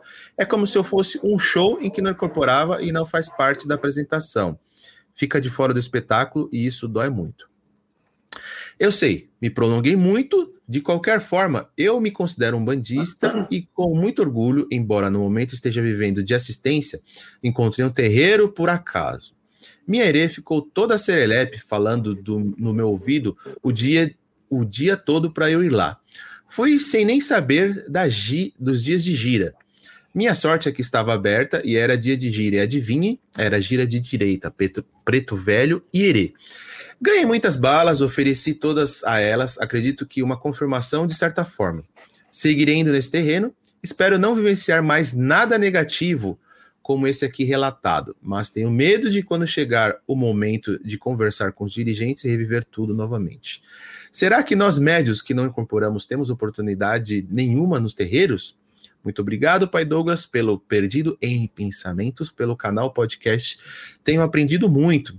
Espero logo ter uma renda fixa, fazer os cursos do Perdido EAD e fazer parte do Umbral. Já estou correndo atrás das coisas da Mironga, do Severino, para que concretizar de vez. Um forte abraço a todos e Saravastê. Bom, é isso aí. Toma água aí, japonês. Vamos lá. Tomar uma água. então, assim, eu não acho errado a pessoa se identificar como um bandista, mesmo não trabalhando dentro da Umbanda. Né? Eu tenho o costume de falar que um bandista é quem está na corrente trabalhando. Mas é, isso não quer dizer que quem está fora não seja. Quer dizer que não tem a obrigação de ser. Né? Mas quem está dentro da corrente tem a obrigação de ser. Porque eu já vi gente falando que estava frequentando a Umbanda, sendo médio de corporação, e era agnóstico. Eu falo, o quê? Como? Não tô entendendo. Ruiz tá trabalhando... agnóstico. Não, uma, uma pessoa, tá, é uma pessoa que não consegue refutar a existência de Deus, então ela diz que existe alguma coisa, mas não tem uma crença. Né? É um ateolite. Vamos colocar assim para ficar bem fácil de entender. Né? Uh, existem vários tipos de mediunidade que não são incorporativas e que a gente trabalha com, com os guias. Por exemplo, eu tenho uma mediunidade que é de clara audiência a maior parte do que eu faço como médium, no, nos meus dias de médium, é pela clara audiência e não pela incorporação. Eu, se for atender alguém particularmente, eu não preciso incorporar o guia para fazer o atendimento. Eu tenho o meu conhecimento próprio e os guias me explicam, me falam comigo é, o que eu tenho que fazer e afins e etc e tal. Então a gente tem que saber respeitar. Mas eu vou te dizer o porquê que é tão difícil aceitarem uma mediunidade que não seja de incorporação porque essas pessoas não sabem como fazer um desenvolvimento mediúnico, além da incorporação. E a incorporação é, vai aí, sente a vibração e gira. Esse é o jeito padrão mesmo que se faz um desenvolvimento na Umbanda pé no chão, banda raiz. Mas essa, essa daí é só uma das etapas. Existe a conversa, existe a instrução, existe a atenção do médium, a atenção do, do, do dirigente para conduzir, às vezes com uma palavra, a cabeça do médium para mudar a chavinha dele, para que ele faça e perceber qual é o tipo de mediunidade. Eu coloco no chão de Jorge todo mundo para vibrar. Todo mundo, mesmo os que eu sei que não vão incorporar. Porque sentir vibração não quer dizer que você incorpora. Sentir vibração todos podem, através da mediunidade intuitiva. Que todos nós temos, mediunidade intuitiva. Então você vai sentir a vibração passando ali em você, e isso vai te dar um senso de existe algo mais do que só matéria. Porque não adianta você colocar uma pessoa lá para ela se sentir uma pedra. Ela tem que sentir as energias do terreiro. Ela tem que sentir, seja elas quais forem. E como todo mundo é médium de intuição, pelo menos intuitivamente ela vai sentir essas energias. Mas eu não estou cobrando é, a incorporação delas. Algumas vão demorar anos para incorporar, como eu sei que vão. Outras já rodei e na hora incorporou. Mas é porque nós, é, médios antigos, não tivemos um ensino adequado de como conduzir o desenvolvimento espiritual. Nem os médiums novos, nem essas neombanda que vira, vive criando giras de desenvolvimento. Quem sabe fazer isso bem é o espírita. O espírita criou metodologia para isso. Entendeu? E aí a gente chega lá e fala que não tem nada a ver, que não é para fazer, é, que espiritismo não tem nada a ver. Espiritismo, para começar, nem religião é, é metodologia que pode ser sim aplicada. Eu vejo um monte de terreiro de Umbanda fazendo apometria, que não é Umbanda. Um monte de terreiro de Umbanda fazendo benzimento, que não é Umbanda. Os próprios guias de Umbanda não são umbandistas. Entendeu? Então. É, per é... Perdeu 40 seguidores agora, nesse exato momento. é, que só mais, fala as verdades. Só fala as verdades. Ai, meu Deus. Desse jeito, cara, eu vou acabar com o programa, Luiz. Eu vou acabar com o programa. Eu gravo vídeo no YouTube, mano, para ter 140 pessoas assistindo só o vídeo. Pra que que eu perco tempo fazendo isso? Podia estar tá jogando Magic Arena, SimCity, Civilization. Eu não. Estou gravando vídeos, editando. e realmente, assim, é, na maior parte da, dessa versão nova de Umbanda que as pessoas têm, ser Cambone é depreciativo. Cara, eu não só ser, não ser, ser Cambone, qualquer coisa que não seja médio de incorporação é depreciativo. Vocês não têm ideia da saga que está para eu conseguir um curimbeiro fixo lá no terreiro. Ah, Douglas, mas você não tinha corimba? Corimba é quem toca, né? Pra quem não sabe. Eu tinha, eu tenho. Né? O Juan é o meu curimbeiro. Só que o Juan, ele é médio de incorporação, ele é médio girante, médio rodante. Então, ele tem que ir para a linha. Chega uma hora que ele tem que ir para a linha. O outro é, corimbeiro que nós tínhamos, que era o Douglas, o Douglas Requena, que participou com a gente no Papo na Cruza sobre corimba, é, infelizmente, ele não era fixo do meu terreiro. Mas ele tocava no meu terreiro para ajudar o terreiro ensinando as pessoas, fazer um trabalho excelente, mas calhou do terreiro oficial dele ter giras no mesmo dia. É lógico que eu não vou virar para ele e falar assim, sai do seu terreiro e vem pro meu. Adoraria, porque é uma pessoa que eu gostaria muito que estivesse no meu terreiro. Mas ele tem uma vivência com aquele terreiro, uma gratidão com o terreiro antigo dele. Entendeu? Isso é uma coisa que vai ter que partir dele, se ele quiser. Mas ele não tem obrigação. E aí a gente tinha outra pessoa que se afastou do, da Corimba. A outra que foi designada para tal se afastou da Corimba. Né? E por fim, aí vieram mais três pessoas que falaram: não, eu vou visitar o terreiro de vocês porque eu sou corimbeiro. Duas, num dia antes da gira, viraram assim e falaram assim: ah, não vou mais, não dá. E a outra tá enrolada porque por vários motivos que eu não sei ainda quais. Né? Tá enrolada para ir lá. Entendeu? Então você não acha corimbeiro. Cambone, bicho. As pessoas vão entrar lá, eu não quero ser Cambone, eu quero ser médio de incorporação. Quero incorporar as entidades, usar uma roupa linda, cheia de pedraria, uma guia com 21 fios, um brajá de 21 fios, e mostrar como eu sou bom. E os pais de santo dão valor a isso.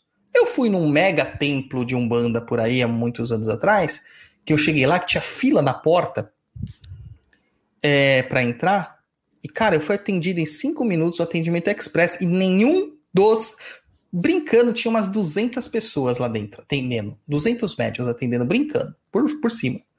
Nenhum deles era Cambone. Eu não via um Cambone. Eu via duas pessoas circulando, puxando as pessoas só, mostrando onde elas tinham que ficar. E era fila de atendimento. Fila 1, fila 2, coluna H, coluna B, sabe assim? Tipo, batalha naval. Filha do Poupa Tempo. É, tipo isso, sabe? Só faltou ter a senha assim, guichê tal, entidade tranca-ruas de Embaré. Faltou isso, né?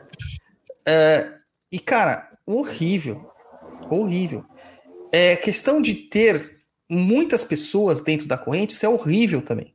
Porque o dirigente ele não consegue dar atenção individualizada.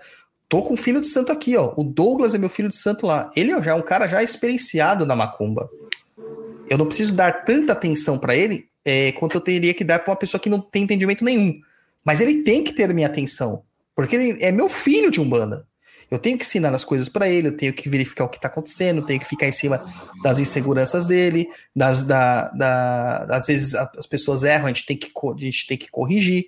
Mas se você não tiver é, olho para isso, você não consegue. Imagina um terreiro que tenha 100 médiums. Não dá, cara. Não dá. Chão de Jorge tem 15 ou 16 pessoas. Agora vão entrar mais duas, né? Que eu fiquei sabendo que o, o bendito do Tiriri convidou duas pessoas novas para entrar na corrente. Então, é, essas pessoas, elas estão chegando, elas não tiveram o mesmo entendimento, a mesma formatação que todos os outros que entraram juntos. São duas pessoas que eu, que eu vou ter que ficar em cima, ensinando. Treinamento, que- brother. Treinamento, É, treinamento. treinamento. Treinamento, treinamento. Agora, imagina num terreiro que a rotatividade é tão grande que a cada mês muda 20, 30 pessoas. Aí é o seguinte, a pessoa tem que fazer curso e pagar para entrar. Pois é, cara. E pra saber o nome de todo mundo? Não sabe, vira um número. Tem que usar crachá. Sabe? Põe o, põe Na o crachá. casa, que eu, na casa que eu fiz parte, no Oxum, chegou uma época que tinha tanta gente lá, tanta gente. Isso eu era pequenininho, era criancinha. Mas não era porque eles forçavam, era porque tinha poucas casas com o respaldo que o Oxum dava. Sabe? Com o cuidado, com o carinho que o Oxum tinha. É, tanto que tinha lá gira de segunda, quarta, sexta e domingo. Para suprir a quantidade de pessoas que tinha que atender. Se tem tanta pessoa para atender, vai ter também muito médium para atender. Esse grande templo que eu falei para vocês que eu fui visitar tinha uma gira a cada 15 dias com 200 médiums e as filas enormes lá fora. Seria uma das casas que deveria ter mais dias de gira. E aí, tipo, o terreiro do Pai Maneco, eles dividem lá em vários terreiros menores, terreiros é, satélites, vamos dizer assim, para dar é, capacidade de atender todo mundo. Então, cada um desses terreiros tem o seu pai de santo, mas todos eles é, respondem para o terreiro maior, que é o Pai Maneco. Então, dá para fazer isso? Dá.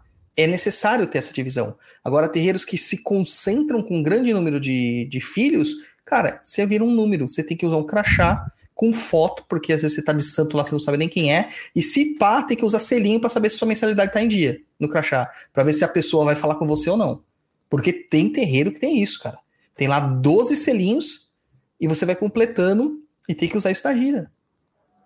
É um absurdo, absurdo mesmo. Então não dá para ter correntes grandes. Até entender assim, ah, o pai pequeno ter falado, ó, não vai entrar porque nessa corrente não dá. Claro que ele falou isso de uma forma totalmente errada, né? Mas, olha, não dá para porque Aqui, ó. é por causa disso. Põe um crachá assim, ó, igual você, ó. Dudu, Põe- Põe aqui, ó.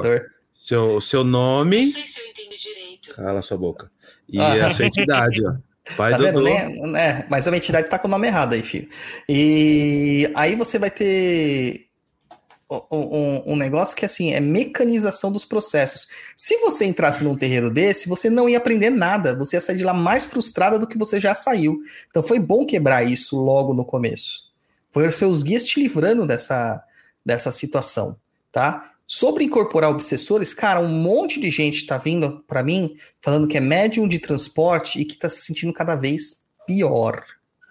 E que vários obsessores estão se manifestando. Tem terreiro que não faz.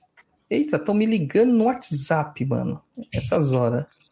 Tem terreiro que não faz o mínimo, que é descarregar os filhos depois da gira.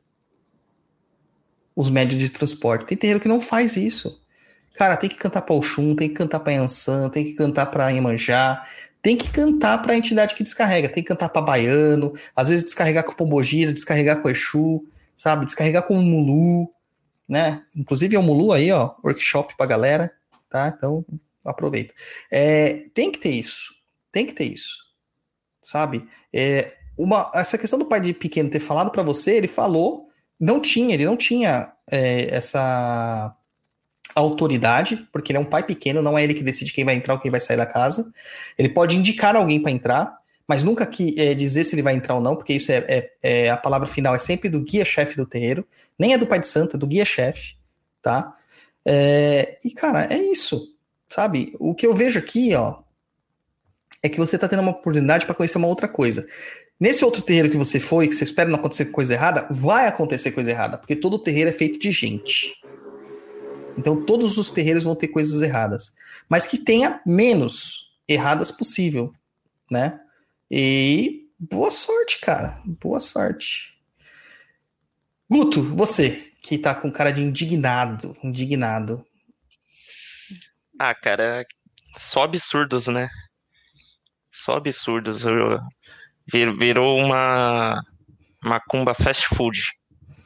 Pois Você é. vai lá, pega o seu pedido e vai embora. Próximo. É. E não é bem assim, né? Tipo, eu como filho de, de, de santo de uma casa, eu espero uma atenção dos pais de santo, independente da, do tipo de mediunidade que eu traga, independente dos guias que eu carregue, é, você tem que ter uma atenção. E lá eles ficam enrolando ela, né? Pelo que, pelo que eu entendi, é isso.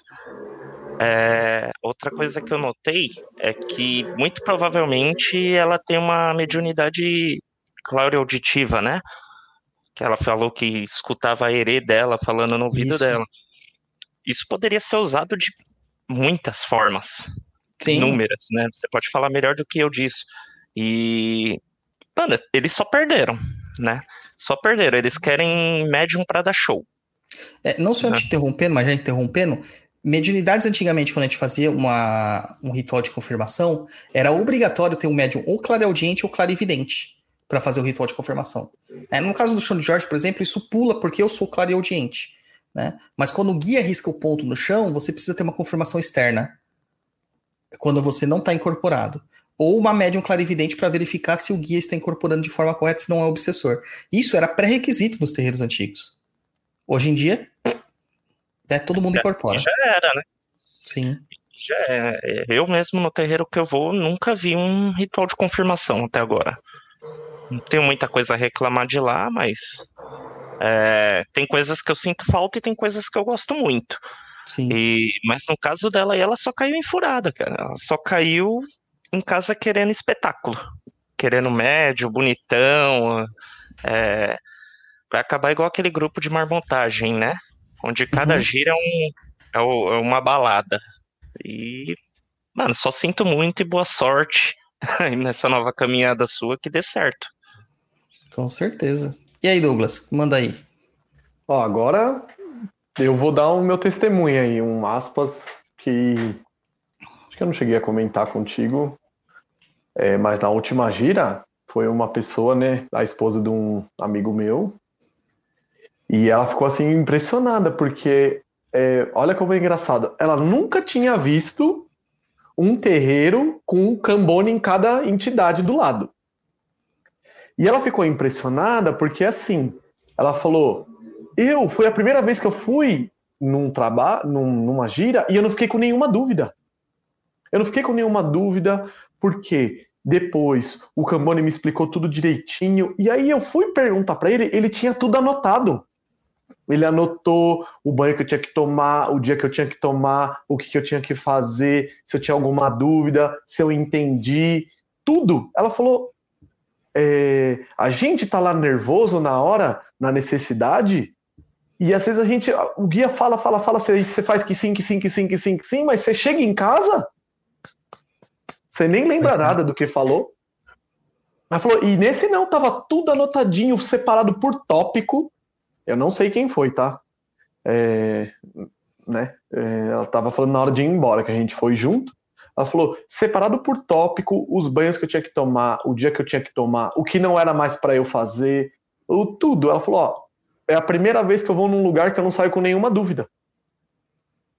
Então, para ver como é importante o Cambone, então um, um vigia para organizar, um, todo todo mundo que faz parte da corrente, ele sempre vai estar contribuindo com algo, né? E eu, eu como um médium de atendimento, eu, eu fico pensando muitas vezes assim, acaba a gira e eu, tipo, não participei de nada. E às vezes você tá meio aéreo. Como é bom ter outras pessoas que eles estão auxiliando e estão mantendo as coisas, é, vamos dizer assim, é, olhando aquilo que quem está trabalhando de uma outra forma não está vendo. Então a importância de todos é igual. Então, Fazendo funcionar, né? fazendo funcionar. É... Eu, eu vejo um terreiro como uma empresa, não tem jeito. Cada um vai ter o seu papel, cada um vai executar alguma coisa, e se todo mundo quiser fazer uma coisa só, a empresa não dá certo. Na minha opinião. Então, um terreiro é a mesma coisa. Cada um vai servir para uma coisa, todo mundo vai ter os seus defeitos, todo mundo vai ter suas qualidades, certos erros que um comete serve de exemplo para todos, certos erros, certos acertos ou crescimento, seja o que for, vai também acrescentar para todo mundo. E é, o nome já diz, uma corrente, todo elo é importante. E não adianta Sim. simplesmente a gente tirar o. falar, não, não precisa de Cambone, ah, então não precisa de Cambone, então não precisa de vigia, não precisa de alguém para chamar as fichas, as pessoas se viram, não precisa disso.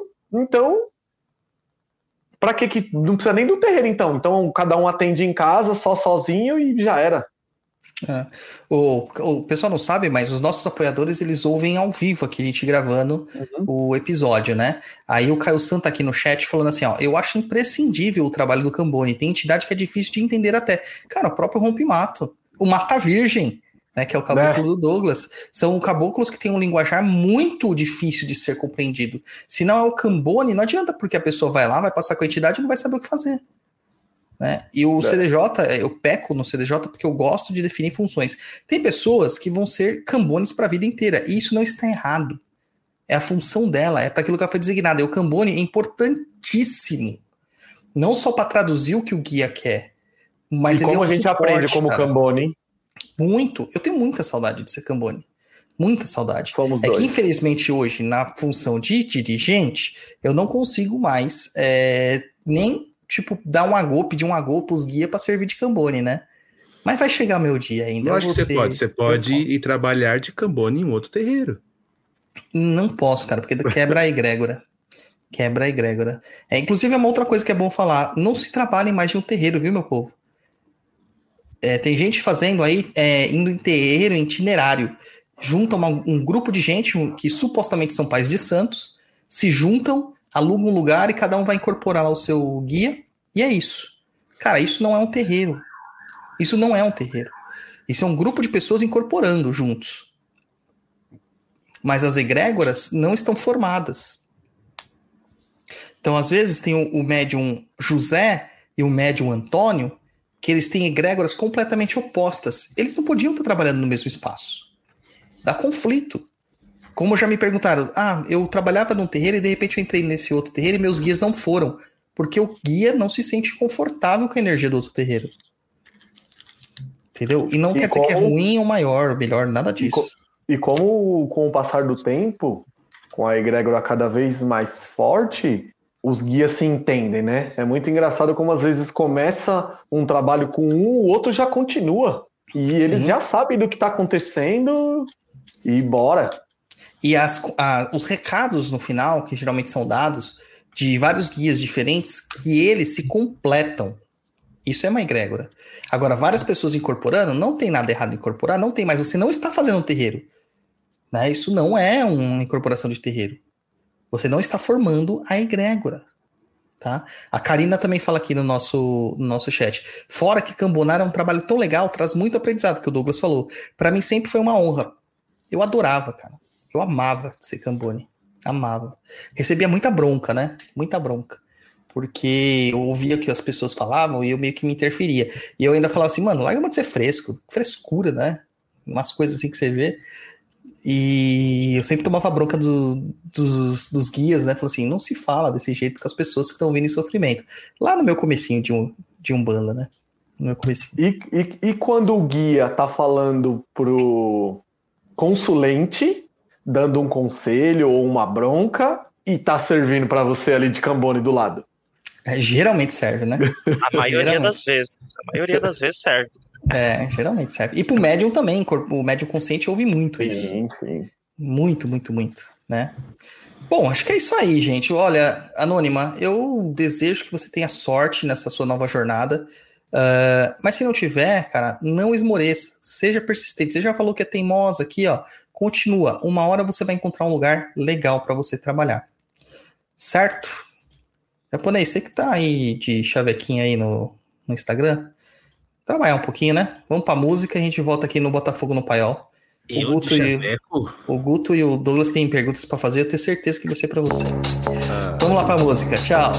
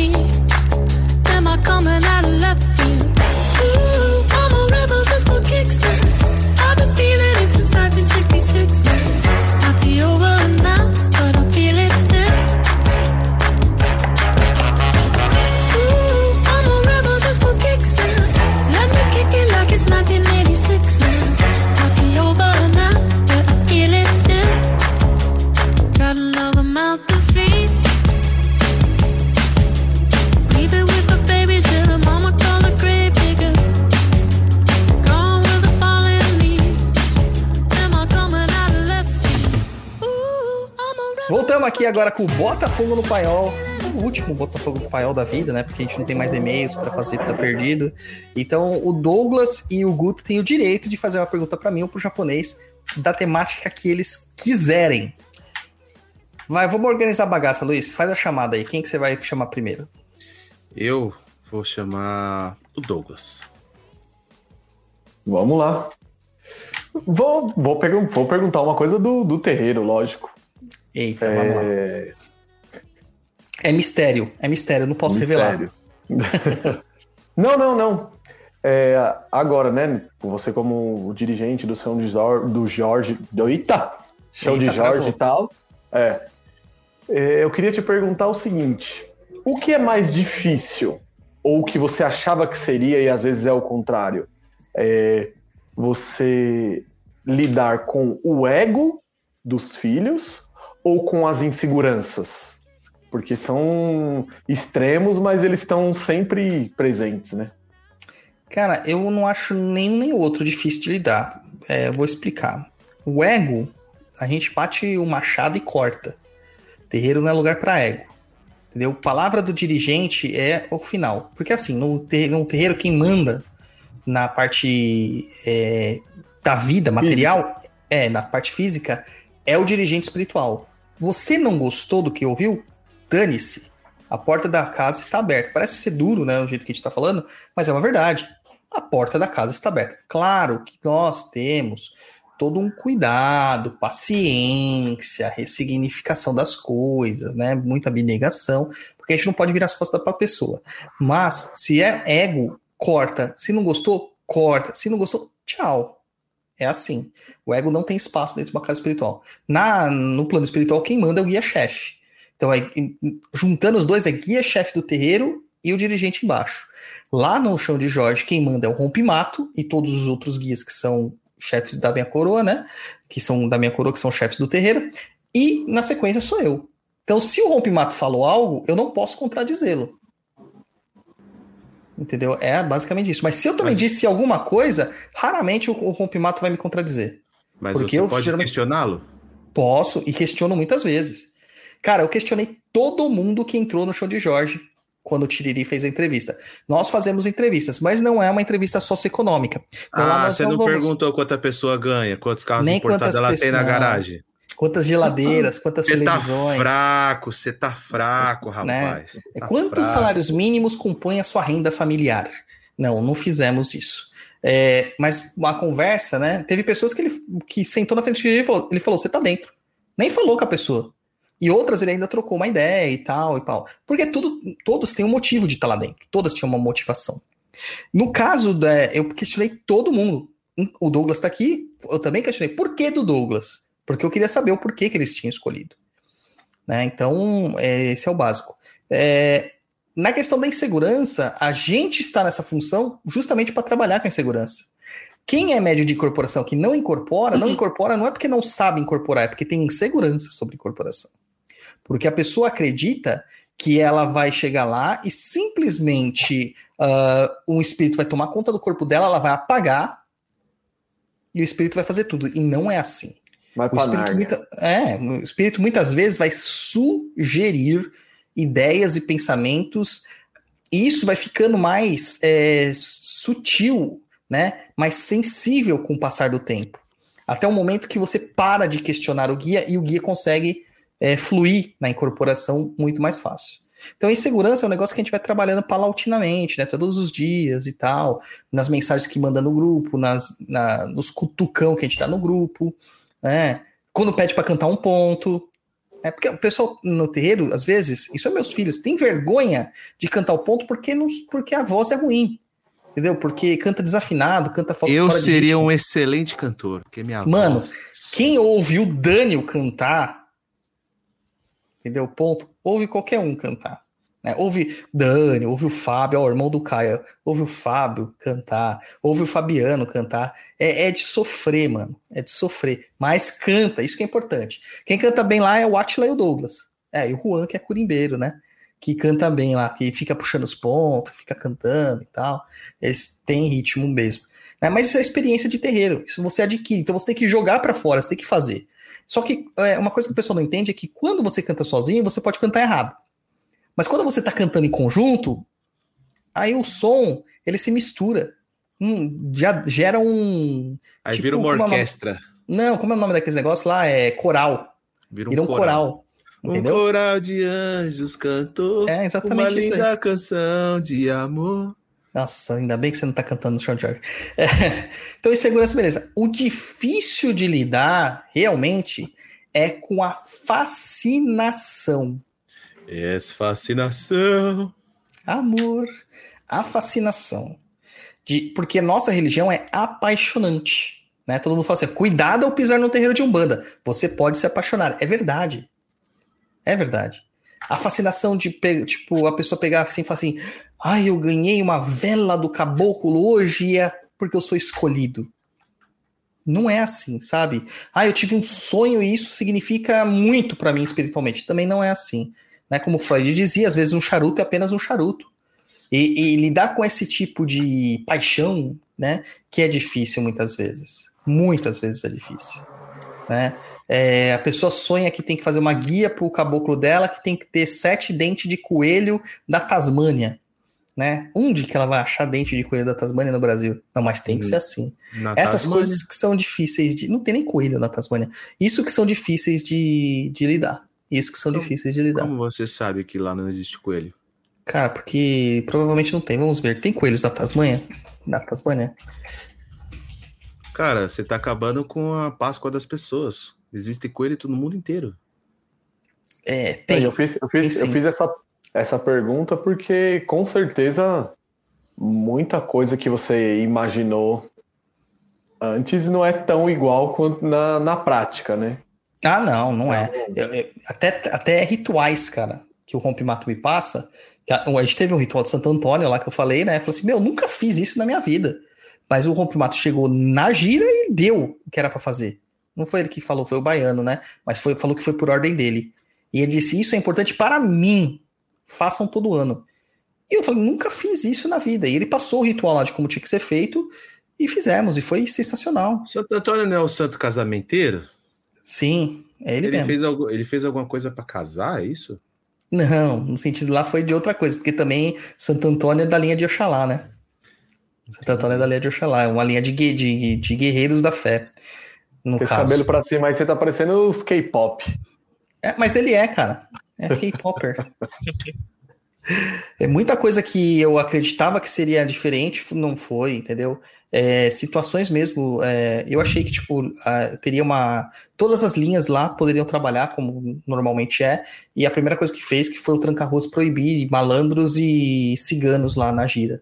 né? Ele deu as, as justificativas dele, claro, mas ele proibiu e falou: malandro aqui é Exu e cigano aqui é Exu entendeu? Então não é uma linha separada.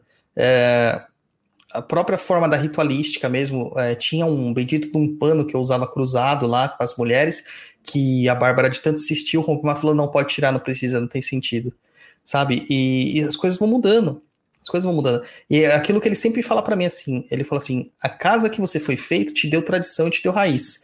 Agora, como as suas, os seus galhos vão crescer e os frutos que dão, lhe darão vão ser completamente diferentes. Nenhum fruto é igual é, é, com safras diferentes. Nenhum. Entendeu? Então é isso Muito aí, bom. cara. Respondido? Respondido. E agora, vai lá, Guto. Vai lá. Deixa eu até tomar uma água, mano. Vai lá. O Guto não deve nem ter pergunta mais. Já tá. Já, já Guto tá.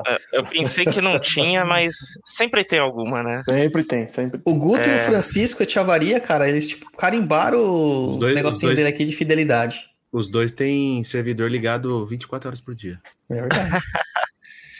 Bom, minha pergunta vai ser relacionada a, a algo pessoal, que é aquilo que a gente chegou a conversar, Douglas. Uhum. E dessa vez é, peço conselhos. para quem não sabe, eu conversei com o Douglas, eu tive certas confirmações para mim, é, de pai, mãe de cabeça, quem é o Exu, que me acompanha, tudo. E eu gostaria de saber do pai Dodô aí conselhos para pessoas que têm esses pais de cabeça, para quem carrega esse Exu. Jogar bem no paiol mesmo. Ah, ó, o seu cabeça é o Xos Cochum, né? É. É. Eu sou bom, cara. Eu sou bom. o, o, o Guto nem é meu filho de santo, cara. E eu já sabia qual era a coroa dele. Entendeu? O Guto, há muito tempo atrás, ele falou dos Exu. Eu falei assim: esse é, Exu, esse é um Exu meia-noite, rapaz. Entendeu? Eu- eu- mano, eu, na hora que ele me mandou a mensagem, eu falei assim: só confirma que nós estamos fazendo um trabalho certo. Mas não é Mas isso aquele, não é. né? Não, não, não é o Não, guardião. não, não, Não, não é é aquele guardião. guardião, não. Ele de guardião não tem Não nada, cara. Isso não quer dizer que é pra gente se gabar, que fala, nossa, que puta pai de santo eu sou. Não, isso é o mínimo que o pai de santo tem que fazer. Tem que saber ler uma coroa e saber exatamente como as entidades têm os trejeitos, as manifestações dela e como ajudar as pessoas nesse caminho, né? Porque já imaginou se o Guto entra na minha casa e vira meu filho de santo e eu falo pra ele assim, ah, não sei ler a sua coroa, nunca vou dizer o nome dos seus guias. Cara, não faz sentido. Né? O guia já usa um nome simbólico já para não aparecer. Mas a simbologia do nome ele indica o tipo de trabalho que ele efetua. E isso dá segurança pro médium também, né? Bom, a sua coroa, cara, é só lamento, né? Porque Oxóssi com Oxum é aquilo, é só desgraça. Pros outros, para você não, né? Pros outros. Então, é, é, meninas e meninos que estão ouvindo isso agora, não mandem mensagem pro Guto Romântica, que vocês vão ser iludidos, tá? Agora, se você chamar, mandar uma mensagem pro Guto lá, falar assim, ó, vamos pro swing, ele é o primeiro aí. Essa era a minha. Ai, essa- meu Deus do essa céu. era a pergunta que eu ia fazer pro japonês. Ah, não, Quando me, vamos, japonês? Quando me vamos? inclua fora desta. Esta, É. esta- esse tipo de farra não faz parte do meu Repertório. do meu currículo. Não, mas agora falando sério, o Oxóssi é uma cabeça muito interessante, porque é uma cabeça muito flexível. É justamente esse negócio que a gente fala que ele não, não fica com muito com relacionamento, é justamente porque ele tá sempre mudando, sempre em mutação. E às vezes as pessoas não cabem mais na vida dele, simplesmente por causa disso. Então, quando ele encontra uma pessoa que muda da mesma forma que ele muda, aí, meu, é o par perfeito. Então, são pessoas mais aventureiras, que gostam mais de diversão, que, que têm a cabeça mais fresca. É, não é que são irresponsáveis, não são, mas eles têm uma característica mais jovial. São pessoas que têm uma, um trejeito mais jovial. Elas podem envelhecer, envelhecer, envelhecer, mas sempre vão ter aquele lado moleque de ser. Né? O Oxóssi também é muito bom com as questões que a gente tem relativa a plantas, a ervas, a entendimento com a cultura mesmo da, da, da cura por meio das ervas. Tá? Então o Oxóssi ele tem muito esse direcionamento. É uma pessoa que é ótima para dar conselhos porque ela gosta de ouvir ouvir as pessoas e gosta de falar também os pensamentos dela. Então o diálogo se torna produtivo. né? então não é aquele conselheiro tipo psicanalista que vai sentar lá, você vai, só vai falar e ele só vai ouvir. Não, é uma pessoa que vai ter uma troca com você. Tanto que os, os filhos de Oxóssi são excelentes psicólogos. Excelentes psicólogos. Já quando a gente vai para a questão de Oxum, né? Oxum, ela tem aquele egoísmo próprio dela, aquele fascínio próprio dela, mas ela também ela tem o lado maternal. Então, é, é, é, ela acaba dando uma coibida, de certa forma, nessa liberdade de Oxóssi, quando ela está positivada. Quando ela está negativada, daí vira um, o, o putanheiro, entendeu? Mas isso é o porquê, não é a pessoa que busca isso. Né? É, são as situações da vida que se colocam nessa atitude. Então, lá o Guto com 16 anos, o Guto ia sair mesmo e, e, zoar a corda toda. O Guto com 30 anos, ele não vai ser assim. É, ele vai ter ser mais comedido. O Guto com 60 anos vai ser um senhor adequado, não vai ser um senhor putanheiro. Entendeu? Tem essas questões assim, né? É, mais tranquilos, por assim dizer. Mas Oxum também é ótima porque é uma pessoa que sabe ver o, o, brilho das pessoas, sabe ver o que é melhor nas pessoas e sabe detectar os inimigos de longe. Tanto que ela estrategicamente se coloca numa situação de armar uma arapuca para o inimigo cair antes que o inimigo pre é, prepare a marapuca para ela. Então, juntando, é, juntando o Shunkoshossi, cara, é, é, muito interessante, né? E são pessoas extremamente agradáveis, assim, na conversa. São pessoas que têm uma, é, um lado sexy de ser, né? A atração e tal. São pessoas que as pessoas olham e falam assim: ah, o Exu Gato do Umbral é quem? É o Guto. Entendeu? Todo mundo lá fica lá, o Exu Gato do Umbral. Entendeu? Só que assim, é, Oxum com Oxóssi não é tão complicado. O problema é quando inverte, quando Oxum tá na frente, né? Oxóssi com Oxum. Mas quando Oxum tá na frente, Oxum com aí você encontra aquelas mulheres que devassam corações. Né, fazem, cara, elas prometem que elas são fiéis a você e que você é o grande amor da vida dela. Aí quando você tá lá com aliança de brilhante comprada, casa comprada, carro comprado e lógico, tudo no nome dela, ela te dá um pé na bunda. E ela fala assim: "Mas eu nunca disse para você que eu tinha algum interesse com você". Essa é o Shunkoshose. No lado negativo também. Entendeu? É, o, o Oxóssi Oxum não, ele é mais livre. Ele não, ele não tira das pessoas, ele procura simplesmente se, se esquivar. Então, quando ele vê que um, um relacionamento está ficando muito sério, relacionamento não estou falando só amoroso, estou falando em tudo, tá? Familiar, é, trabalhos, etc e tal, ele se esquiva. Não é que ele desiste, ele se esquiva. É diferente. E muda os caminhos dele, muda os rumos dele. Tá? Então são pessoas que mudam muito de trabalho, pessoas que mudam muito de profissão, né? pessoas que mudam muito de terreiro. são pessoas que mudam bastante de, de atitudes da vida. Mas a gente tem que buscar sempre o positivo, sempre o positivo. Já o Exu da meia-noite, cara, é, é um Exu que realmente, o nome dele que ele fala que trabalha na meia-noite. Meia-noite é a hora grande, né? É o pico da hora grande, o pico da meia-noite é onde as energias de Exu estão mais fortes. É a hora mais escura que a gente tem no nosso dia, né, no dia virado. Então ele vai trabalhar justamente com isso na pessoa. Aquilo que você tem mais escuro e escondido dentro da sua alma é onde ele vai estar trabalhando. E para as pessoas que ele vai atender da mesma forma. Então, recomendações para quem tem Exu da meia-noite: não esconda coisas erradas, porque ele vai revelar isso. E ele vai revelar da pior forma possível. Ele vai expor, tipo, numa faixa na frente de um condomínio. Entendeu? Tipo que o Luiz colocou para uma mina faz um tempo atrás. Volta para mim, Jesse Cleide. Entendeu? E, tipo, isso. Ele expõe. E na hora que você menos está esperando, que você fala assim, ah, ninguém mais lembra disso. Pá! aparece. Entendeu? Aparece. Então, e ele também vê isso nas pessoas. Como um lado negativo do Exu da meia-noite, ele também provoca é, essas questões mais dark na pessoa. Então, é uma, você tem que tomar um, um certo cuidado para não cair na vibração dele. Não se deixar levar pela vibração dele. Porque vai chegar uma hora que você vai estar fazendo muita coisa escondida. Muita coisa escondida. Que não é saudável. Porque a gente não é guiado pelo Exu. Né? A gente trabalha com o Exu, é diferente. É que as pessoas se envolvem tanto com a energia do Exu que acaba virando o Exu. Aí o Exu toma conta e a gente entra naquele caso da subjugação espiritual, como que a gente falou no último papo na Cruz tá? Mas em uma outra recomendação, comida para Exu pelo menos duas vezes por ano, cara. Tá? Tem que dar comida para Exu. Tem que dar.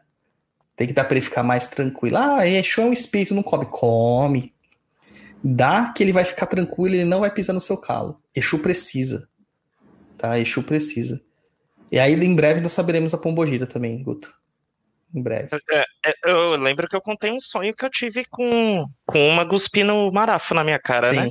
Sim, E você sabe que cuspir marafo é um processo iniciatório da Kimbanda, né? Ah, meu Deus do céu, olha lá. Vocês estavam selando lá. Vocês estavam selando. O marafo, e quando ele você tem o marafo, ele é aguardente, água de fogo. Ele é bebida, curiador. Quando você põe na boca e gospe, ele vai com saliva. A saliva mais o marafo é considerado um sangue dentro da quimbanda, o sangue branco. Que é o sangue com axé, sangue com mojo. Entendeu? Então, quando você faz isso, você está colocando a sua energia na pessoa. Então, ela já te iniciou. Em breve saberemos quem é. É, é de, de características assim, eu lembro que era, tipo, jovem, sei lá, na minha faixa etária, de 20 a 30, é, cabelão cacheado, comprido, é bonita, morena. É... E era isso, cara. Eu lembro de estar tá conversando com ela subindo uma trilha. Sei lá, parecia uma trilha mesmo, mas parecia tipo terrenos baldios, sabe? Sim. Que você tá andando ali aquela terrinha e você olha pro lado tem mato, escombro, escombros, é... coisa quebrada, coisa assim, sabe? É. E eu lembro disso. E aí ela pegou, tomou o marafo e tome na minha cara. Mas em breve saberemos aí quem é a pombagira do Guto também. Daí ele vai voltar, se tivermos um outro tá perdido, para nos contar teremos. a pombagira dele. é que assim, com essas informações é difícil, porque Sim. tem muitas que são assim, né? Então fica bem difícil. Assim, de cabeça vem Dama da Noite, Maria Farrapo, Maria Mulambo, é, algumas Maria Padilhas, Maria Padilha das Sete Cruzilhadas, Maria Padilha das Almas, Apesar que a das Almas, geralmente, ou ela é negra ou ela é ruiva, né? E raramente ela é, é branca. Então, tem várias, cara. Tem várias, várias, várias Ah. e várias. Mas por enquanto tá bom, é muita revelação em pouco tempo. Ah, mas é bom ter esses, essas confirmações, muito bom. É bom, me senti bem. Quando É. pô, os anos passarem, você vai sentir saudade de quando você tava descobrindo todas essas coisas, de saber o nome, de reconhecer a energia. Pois é. Isso aí. Essa é, parte você- de descobrir, né? Eu tô É, nessa bom. fase aí, descobrindo minha espiritualidade. E tô achando incrível. Quando eu trabalhei com. Quando eu fazia assim, comecinho do desenvolvimento, eu lembro que o, o- a gente estava numa gira de praia, tá? Foi na gira que eu incorporei o. o não, foi uma gira antes. um- não, foi na gira que eu, foi na gira que eu incorporei o Tiriri. É, e chegou um baiano perto de mim e falou assim: e esse cangaceiro aí do seu lado? Ele não é bem cangaceiro, mas ele parece com um cangaceiro, essa camisa branca aí, esse bigode, que não sei o quê. Quem que é essa pessoa? E eu ouvia na minha cabeça, Severino. E eu não falava. Né? "Ah, coisa da minha cabeça. Mas aquilo ficou na minha cabeça, e aí depois eu tive a incorporação do Tiriri no final do trabalho. Eu falei assim, mano, será que era alguém falando comigo mesmo mediunicamente? Sempre ouvi, né, espíritos falando, mas nunca assim, eh, dando identidade real. E aí eu falei assim, vou procurar a imagem desse filho da puta na internet. Aí eu falando filho da puta você ver. Aí ele entende. Aí é, fui lá e procurei, mano, a estátua clássica dele era a descrição do que o, o outro baiano tava falando pra mim. Só que ele nunca disse pra mim o nome. O nome veio na minha cabeça.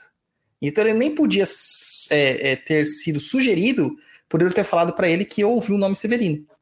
Foi o inverso. Entendeu? Então, meus, isso foi muito legal pra mim na época. Eu sinto muita saudade dessas confirmações. E os dois, né, eles têm uma rincha grande, né? E tanto que os dois meio que se manifestaram na mesma gira, né? Foram os primeiros guias que se manifestaram, o Severino falando e o Tiriri incorporando. E os dois um suporta o outro. É engraçado ver quando os dois são incorporados, é um não suporta o outro. E o- os baianos ainda trabalham, né? Numa parte bem trevosa, assim, por, por se dizer, né? Sim, Deve sim. ter a rixa deles lá no, no umbral da vida. Sim, eles têm uma. No, no, no Oxum, geralmente a gente começava com o Exu e terminava com o baiano para descarregar, né? E o Tiriri não deixava ele vir. Segurava, ele não deixava, segurava a incorporação até o final. Quantas vezes eu não recebi bronca porque o Tiriri não ia embora? E ele falava na cara do dirigente, falou assim: não vou deixar esse, esse safado vir aqui, não. E quando era gira de baiano que virava Exu porque precisava de ter um Exu na terra, mesma coisa.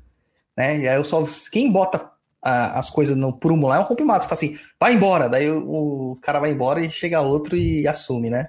Que tem essas interfaces entre eles. A- né? A Umbanda é tão paz e amor que os guia treta no astral, né? Treta no astral, né? O pessoal tá fazendo. Eu não sei que umbanda que o pessoal tá fazendo por aí, mano. Né? Umbanda se chonoê, só se for, cara. Pelo amor de Deus. Eu tenho. Cara, tem- Ele, que acabar com esses negócios aí, velho. o, cigano, o cigano que me acompanha, que provavelmente nunca vai ir no chão de Jorge, ele e o Tranca não se bate, não. Eles são tretadaços. Então, Hum, não E é tem povo- jeito, não. é E aí o que né? acontece? Então pensa o seguinte: ele. O cigano só poderia vir na gira de esquerda. Você acha que o Tranca vai deixar ele vir? Não vai. Não, Não vai. vai. Não Vai. deixa, ele não Pode deixa ser. nem. Pode ser que num que- dia que o tranca for acorrentado do outro lado, daí ele venha. Só se for. Porque Só se senão, for. sem Porque chance. o, Severino já tomou uma bronca já, da, eu contando aqui, virou causas de terreiro. É, o Severino já tomou uma bronca já uma vez e ele sumiu, cara. Eu fiquei sem ouvir ele falar comigo ou incorporar ele mais de seis meses. Simplesmente ele sumiu. Eu chamava e não vinha. Eu conversava e não tinha resposta. Eu perguntava pro Rompimato, o Rompimato falou assim: tá ocupado, tá ocupado, tá ocupado. Até o dia. Tá ocupado, não, ele tá, tá em outro lugar, tá em outro lugar. Fala assim, sempre assim, nunca falou que tá ocupado. É, até que um dia o Severino veio na é, no, na, na- fundamentação do show de Jorge. Tá? Porque ele tinha que fundamentar. Ele falou assim: Nossa, eu tô tão feliz que eu vim que até que enfim me desenterraram. Aí eu falei que achei que, né, ouvindo aquilo lá, achando que era tipo uma metáfora, né? Forma simbólica, desenterrar, né? Tipo, tava lá esquecido e voltou. Aí ele virou assim e falou assim: Não, cabra, falando na minha cabeça, e depois ele manifestando pela voz, mesmo pra Cambone, que tava comigo. Não, cabra, é que eu tava enterrado, porque eu falei uma coisa que eu não podia falar pra você, e aí me enterraram. Me enterraram de cabeça para baixo no formigueiro. Eu falei assim, mano do céu, que situação, bicho. Certeza de amor. Que, certeza que foi o Tiriri. É, não, segundo ele, foi o próprio Rompimato. Ô, Que meteu ele na, lá. Porque segundo a história do Severino, ele, ele quando ele despertou no, no, no, plano espiritual depois que ele tinha morrido, ele estava enterrado, mas com a cabeça para fora e, e, próximo de muitas formigas. Muitas formigas, ele fala, que estavam comendo o rosto dele. Picavam, e ele ficou anos assim. Anos assim. E ele fala que cada formiga era uma alma que ele tinha matado. Por isso que estava lá, dessa forma. Ele sempre falou isso desde a primeira vez que ele se manifestou. E eu acho que ele foi enterrado de novo por lembrar, ó, pra onde você vai se você não fizer as coisas dentro da lei? Aí entra naquela pergunta do Douglas: os Exus e as outras entidades vão seguir além de Umbanda? Vão, porque senão eles vão tomar castigo. Senão o couro come. Come. Umbanda faz amor, né? Pro povo ver também que não é só Exu que, que, tá ali próximo de fazer merda, né? Não. Que pode decair também, né? De, de certa forma. Não da forma romantizada como pregam nos 50 tons de Exus aí. Mas Exato. qualquer entidade que se, se pisar fora da linha vai ter o que merece, né? Exato. Mas daí depois ele foi libertado lá e, e, fez a fundamentação. Hoje ele tá feliz da vida, né? Só não fica muito feliz porque não pode beber, mas ele. Ah, isso vai, isso vai. Dá o jeito dele. Satisfeito com a resposta? Então vamos aqui pra música e a gente já volta aqui já.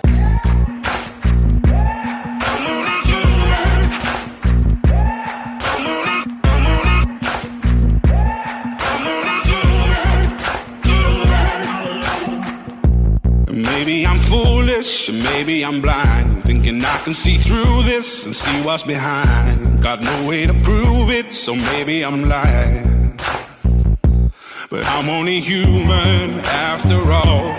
I'm only human after all. Don't put your blame on me. Don't put your blame on me. Take a look in the mirror. What do you see? Do you see it clearer or are you deceived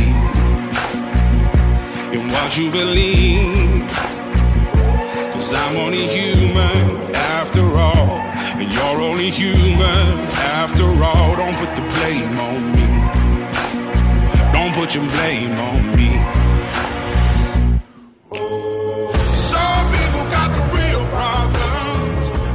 Voltamos aqui novamente com o último bloco do programa. Nós não temos mais aquele bloco opinativo, né? Porque as pessoas estavam falando que estava ficando muito grande, muito cheio.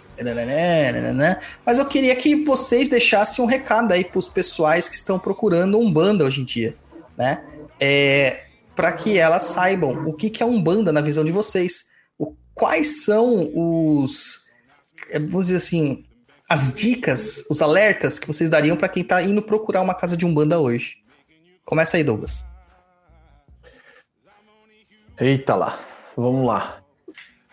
Ó, eu acho que primeiro é, não não se impressione com, com o que é difícil, mas tente não se impressionar com shows, pirotecnia, é, é, perfumes, luzes, essas coisas não não é o propósito da Umbanda e não é o que vai fazer isso ser uma casa boa ou ruim.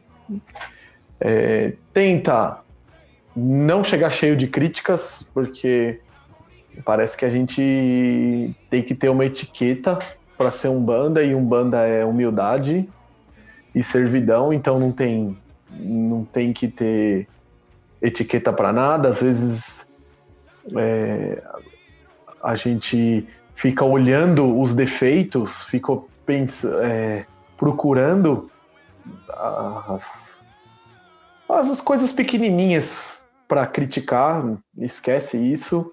E por melhor que você acha uma casa, é, vai ver outras.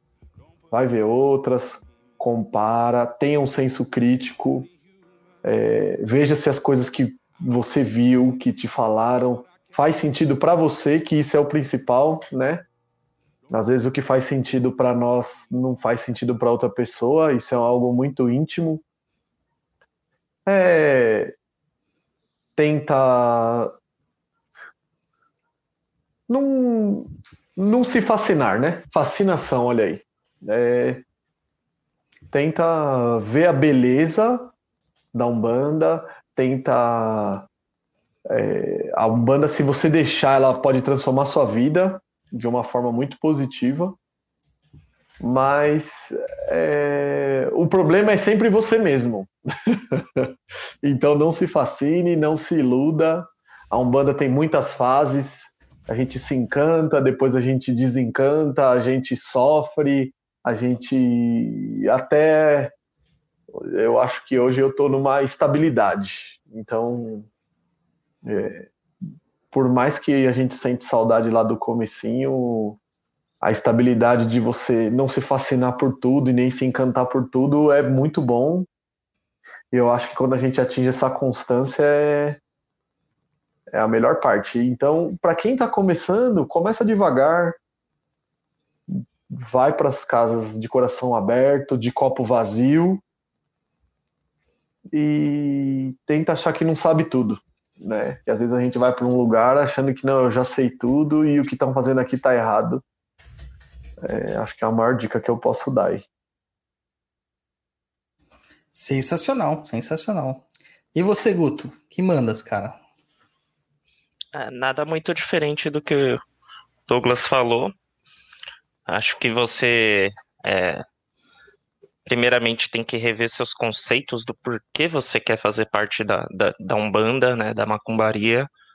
É, se você está disposto a abdicar de um monte de coisa também, né? Você, você vai perder fim de semana, vai perder a sua sexta-feira, a brejinha com os amigos. É... E aquilo que o Douglas falou, cara, procura uma casa, é, observa, é... não vai só em uma. É, você tem que ver o que, que cabe ali na sua caixinha ou não, né? Todo lugar vai ter falhas, erros, né? Porque lugares são construídos por humanos e os humanos erram. Então você tem que achar um lugar que seja mais Graças parecido. a Deus. são, é, que seja mais parecido com você, né? Então, é isso, cara. E paciência, muita paciência. Curiosidade a gente tem de monte. Pode ver eu aqui, pode ver o Douglas, o outro Douglas, pode ver até o japonês ali. É, a gente tá sempre curioso, querendo saber mais, aprender mais, e às vezes as coisas ter um momento certo para acontecer. Então, tenha essa paciência aí que tudo vai dar certo. E não se iluda com maquiagem, cara. A Umbanda hoje é, virou uma Kardashian. e, e é o que mais tem, não cai nos golpinhos. É... Procure bem, cara. Procure bem, estude ouça o Papo na Encruza, ouça o Tá Perdido e se informe da, da melhor forma possível, né? Não cai nesses golpes aí, não. Desenvolvimento online não existe, pessoal. O golpe tá aí. Cai quem quer. Nem Nossa, presencial tá pago, hein? Nem presencial Nem- pago. Que não seja o seu terreiro mesmo. Exatamente, cara, exatamente. Umbanda é a prática da caridade. Não é Essa- aquela paz e amor que pregam por aí, né? Mas é, é você trabalhando em prol do, do, do seu próximo. Então, a partir do momento que estão te cobrando ali algo fora do real, corre, Berg. Corre. Ah, então em, em dólar pode, porque é fora do real. Entendeu? Ai, meu Deus. se, isso se é for de 10 japonês dólares, tá bom. Entendeu? O que, que Tá, foi? existe diferença entre você ajudar uma pessoa e etc. e você cobrar atendimento no dia da gira. Existe essa diferença, meu povo. Doação é uma coisa, obrigação é outra. Tem essa diferença, tá? Ah, Eu tô feliz aí com o pessoal mandando mensagem. Ó, a- uma anônima, que eu não vou falar o nome, que começa com L e termina com Eila, falou aqui que, que pessoas que, que também indicando coisas que não devem ser é, vistas em casas, né? Cobrou trabalho, já era. Se tem médio bêbado, já era. Se tem pai de santo gritando com preto velho, já era. Eu concordo. Assediando Concordo as- também. a, a Pai de Santo assediando as meninas ou os meninos. Sim, que acontece, né? Acontece Querendo dar também. banho em você nu. Cara, o pai de santo, a mãe de santo, exerce uma fascinação nas pessoas que estão sob a sua tutela. Exerce. Isso muitas vezes é confundido com atração sexual. Mas o pai de santo e a mãe de santo tem que ter a, a- a lucidez de separar isso. Não é a pessoa que está sentindo atração que é a culpada. Isso é um processo natural. A gente não, criança não tinha atração por professoras e professores? Entendeu? É, essa é a questão. A gente que tem que saber definir o limite. Com o tempo isso acaba, isso passa. Mas o que acontece é que os pais de santo por aí, eles acabam incentivando isso, sabe? Alimentando e tendo a sua rede de, de fornicação, né? Fornication. E aqueles papinhos de bastidores, né? Você tá É. ali na gira, todo mundo penetrado, falando bonitinho, paz e amor. E no bastidor ali tá cutucando os outros. Pois Fica é. ligeiro, que seu nome pode ser o próximo ali, tá na roda, entendeu? Então Pois é. tem que observar tudo isso aí. Isso aí. Isso aí. Bom, tô satisfeito. Muito obrigado, viu, Guto? Obrigado, Douglas. Quiserem deixar aí, mandar beijo, abraço, aperto de mão para a galera. Guto, fala aí qual que é as suas mídias sociais, onde que as, as gatas e os gatos te encontram. Manda aí. Arroba Guto Felipe, apenas. E um beijo aí pro Umbral, meu querido Umbral. O Surumbral vai rolar. O Luiz vai comandar o swing. E obrigado por estar aqui novamente, falando abobrinhas. Maravilha. E Douglas, brigadão mesmo. Lembra que amanhã é sexta-feira, preceito, sábado tem gira. Tô de preceito a semana inteira, hein? Oi? Semana inteira. Aí é bom, hein? O filho de Santo Bom, ó. É, isso aí é bom. Ordem Chega lá, superior. desmaia. Chega lá, desmaia. Ordem seguro superior. caboclo. Fala aí, pessoal, se como você quer que, te encontre, se você quiser Não, também, se não. não quiser. Não precisem me encontrar. Eu sou um, vamos dizer, praticamente inexistente num Brawl lá que não dá tempo. Mas quando eu, às vezes eu leio, tá, gente? Eu não falo, mas às vezes eu leio, porque não dá tempo mesmo, é uma correria. Mas É, é o Quando- cara que mais trabalha que eu conheço na vida, mano. é, fazer o quê, né? Alguém tem que Pelo trabalhar. Alguém tem que Al- trabalhar. Alguém tem que fazer a economia brasileira funcionar. Pô, É isso aí. Alguém tem que trabalhar. E apesar que tô tirando um pouco o pé. Bons conselhos aí, tô tentando, tô tentando. Maravilha, maravilha. Brigadão também. Quer dar seu tchau, Luiz? Eu quero falar uma coisa que não está Ah. na pauta, mas eu quero falar. Manda. No Papo na Encruza, que a gente falou sobre Rodu, nós Hum. falamos sobre o livro lá do Leon, que estava no Catarse, aliás, ainda está no Catarse e hoje é o último dia, está acabando. E quero falar que eles conseguiram a meta, não só conseguiram, como dobraram a meta, tá? Inclusive, eu assinei hoje, pedi o meu lá, então vou receber o livrinho. Olha, É. Era o último dia, né? É, o, Arthur hoje falou, o Arthur falou que num dia só a gente conseguiu vender. Depois que ele participou do Papo Tem Cruz, naquele dia e no Hum. dia subsequente, a gente conseguiu vender em um só dia o recorde do que eles fizeram na campanha inteira. Então, em um Caramba. só dia, o dia que nós fizemos o programa foi o dia que eles mais venderam e bateu o recorde. Aí, o Entendeu? Papo na, Encruza, Papo na Encruza representando, pessoal. Naquela Obrigado. semana lá, eles bateram a meta de 100%. Por isso que eu falo, não adianta ir em um monte de lugar. Eles foram em um monte de lugar, graças a Deus foram, porque, porque fazem um trabalho competente. Mas você tem que ir onde tem engajamento. E engajamento vem pela confiança que o ouvinte tem pelas pessoas que estão apresentando o programa. E graças a Deus, essa semana eu recebi tanta mensagem falando: eu confio em você, você é uma pessoa correta, etc e tal, continue, não pare, não desista. Eu falei, mano, muito Eu- legal. muito Eu não confio em você. É, mas porque você é um tratante, mano. Você é um Um tratante corintiano, um corintiano Que usa verde. de camiseta verde. Mas isso aqui é da melhor seleção do mundo. Não importa, cara. Não pode ter verde, não importa. Entendeu? Alemanha. Não importa, não importa, não Na minha importa. visão aqui não é verde, é azul. É, não, é então porque você muda, é na, daltônico. muda É, na tá- câmera. Muda na Tá câmera. parecendo azul daqui. É, na câmera fica azul, mas ela é verde. Não, ela é mesmo. verde, ela é verde essa camisa, ela é verde. É verde da cor da, da, da roupa da Alemanha Oriental. Ó, todo corintiano que se preze não pode comprar uma casa verde, não pode ter carro verde, Eu estou não usando pode verde pintar a casa de porque, verde. apesar de ser da Alemanha, é da Alemanha Oriental. E como dizem que eu sou comunista, é por isso. Ah, pode, nesse momento você vai colocar o hino da, da União Da União Soviética, né? Soviética. É, isso Por aí. favor, eu vou aguardar ele, hein?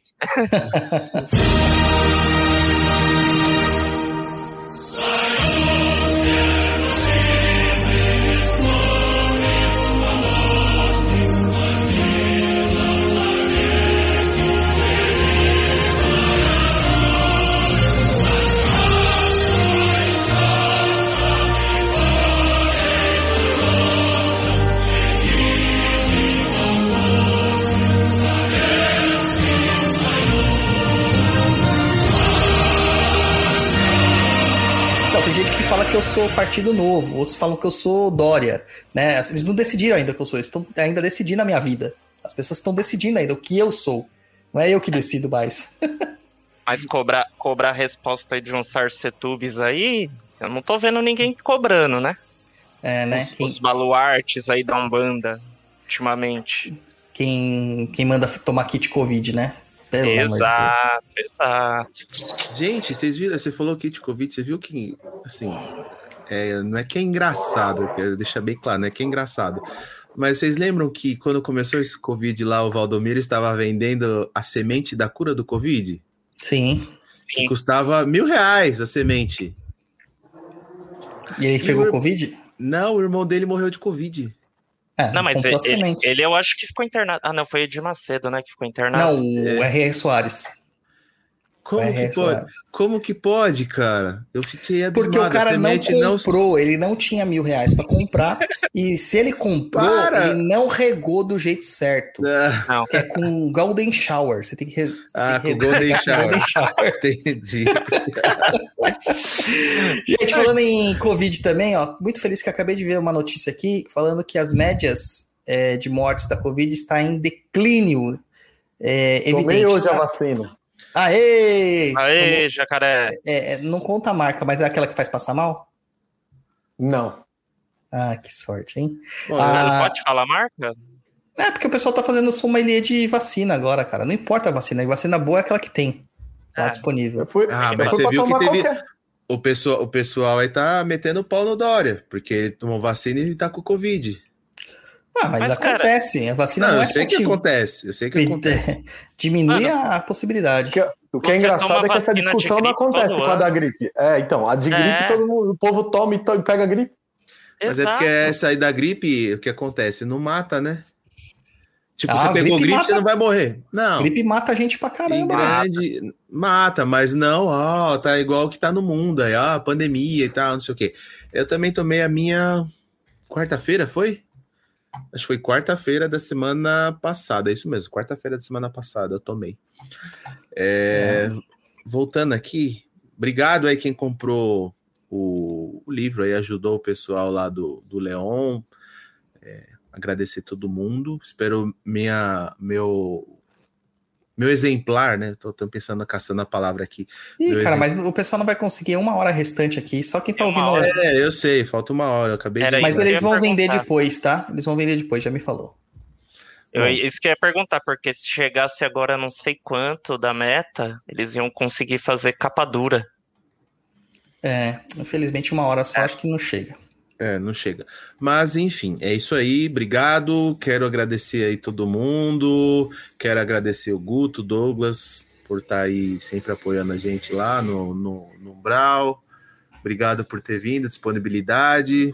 Agradecer o pessoal do Umbral que está vendo ao vivo aí. Se você não, não sabe, quem apoia no Umbral ou apoia também lá no YouTube, ou aqui no YouTube, né? Onde o pessoal está vendo, é, consegue ver as gravações, né? Porque a gente grava primeiro, tá perdido, e depois coloca lá nas plataformas digitais, consegue ver ao vivo, consegue mandar pergunta, interagir aqui com a gente. É, agradecer você que está ouvindo, que compartilha nossos programas, que acompanha a gente, manda suas perguntas, enfim, agradecer a todo mundo. Hoje eu tô muito agradecido. Agradecido. Você tá agradecidíssimo. Agradecidíssimo. É, tô meio sumido esses últimos dias aí, porque eu mudei de emprego, tá uma correria que eu tô em treinamento, tá nem de ir no banheiro direito, e enfim, é isso aí. Obrigado, boa noite, e é isso aí. Treinamento, o cara tá fazendo padê pra ir pro, pro swing, mano. Tá Se colocando liga. vela dourada na encruza. Ah, esse é. Esse é... Já é quem te conhece que te compra em japonês. Bom, é isso aí, gente. Vai lá e a gente vai ter workshop agora, dia 24, no Simpla, né? Então entra lá em omulu.perdidoead.com. Se não pegou esse negócio, só digita perdidoead.com, tem lá o link para você entrar. Aproveita o curso também de linha das águas que está com 50% de desconto. O Ataque e Defesa Mágico ainda está com desconto de lançamento. É um curso sensacional. Todo mundo que fez falou: Meu Deus, mudou minha vida. Tá? Então vai lá e, e não é só que mudou a vida porque aprendeu coisa nova. Não, mudou a vida porque a pessoa fez e a qualidade de vida dela melhorou muito. Tá? Também o projeto da Érica Desembaralhando o Tarô, segue ela lá para saber tudo que ela tá aprontando. Tem coisa nova para chegar aí em breve dela lá. Segue lá. Apoia a gente no catarse.me barra papo na encruza. Ah, Mano, é isso aí. Curta tudo e nos ajude a combater a desinformação. Saravastê e até a próxima.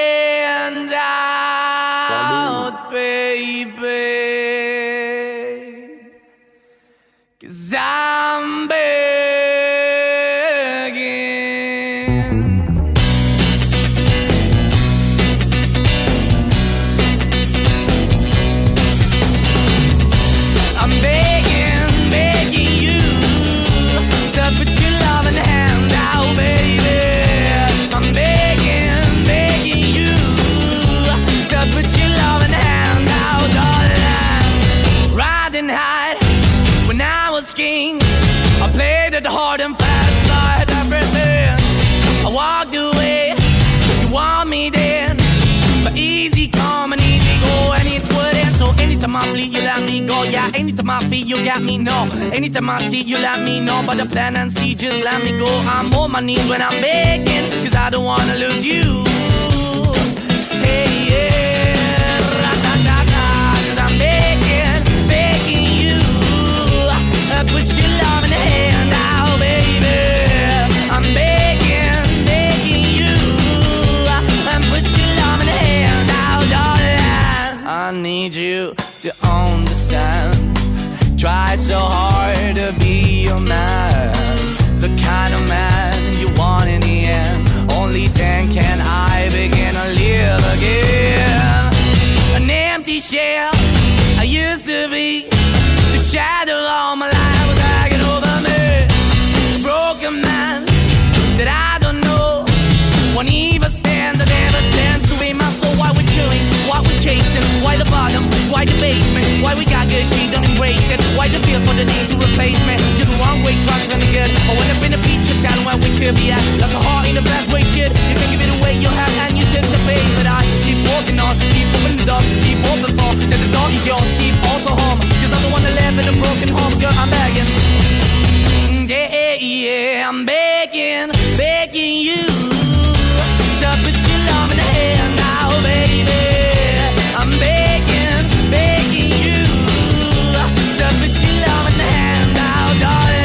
I'm finding hard to hold my own. Just can't make it all alone.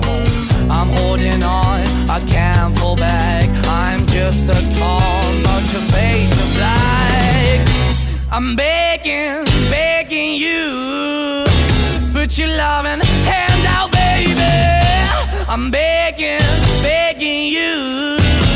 To put your loving hand out,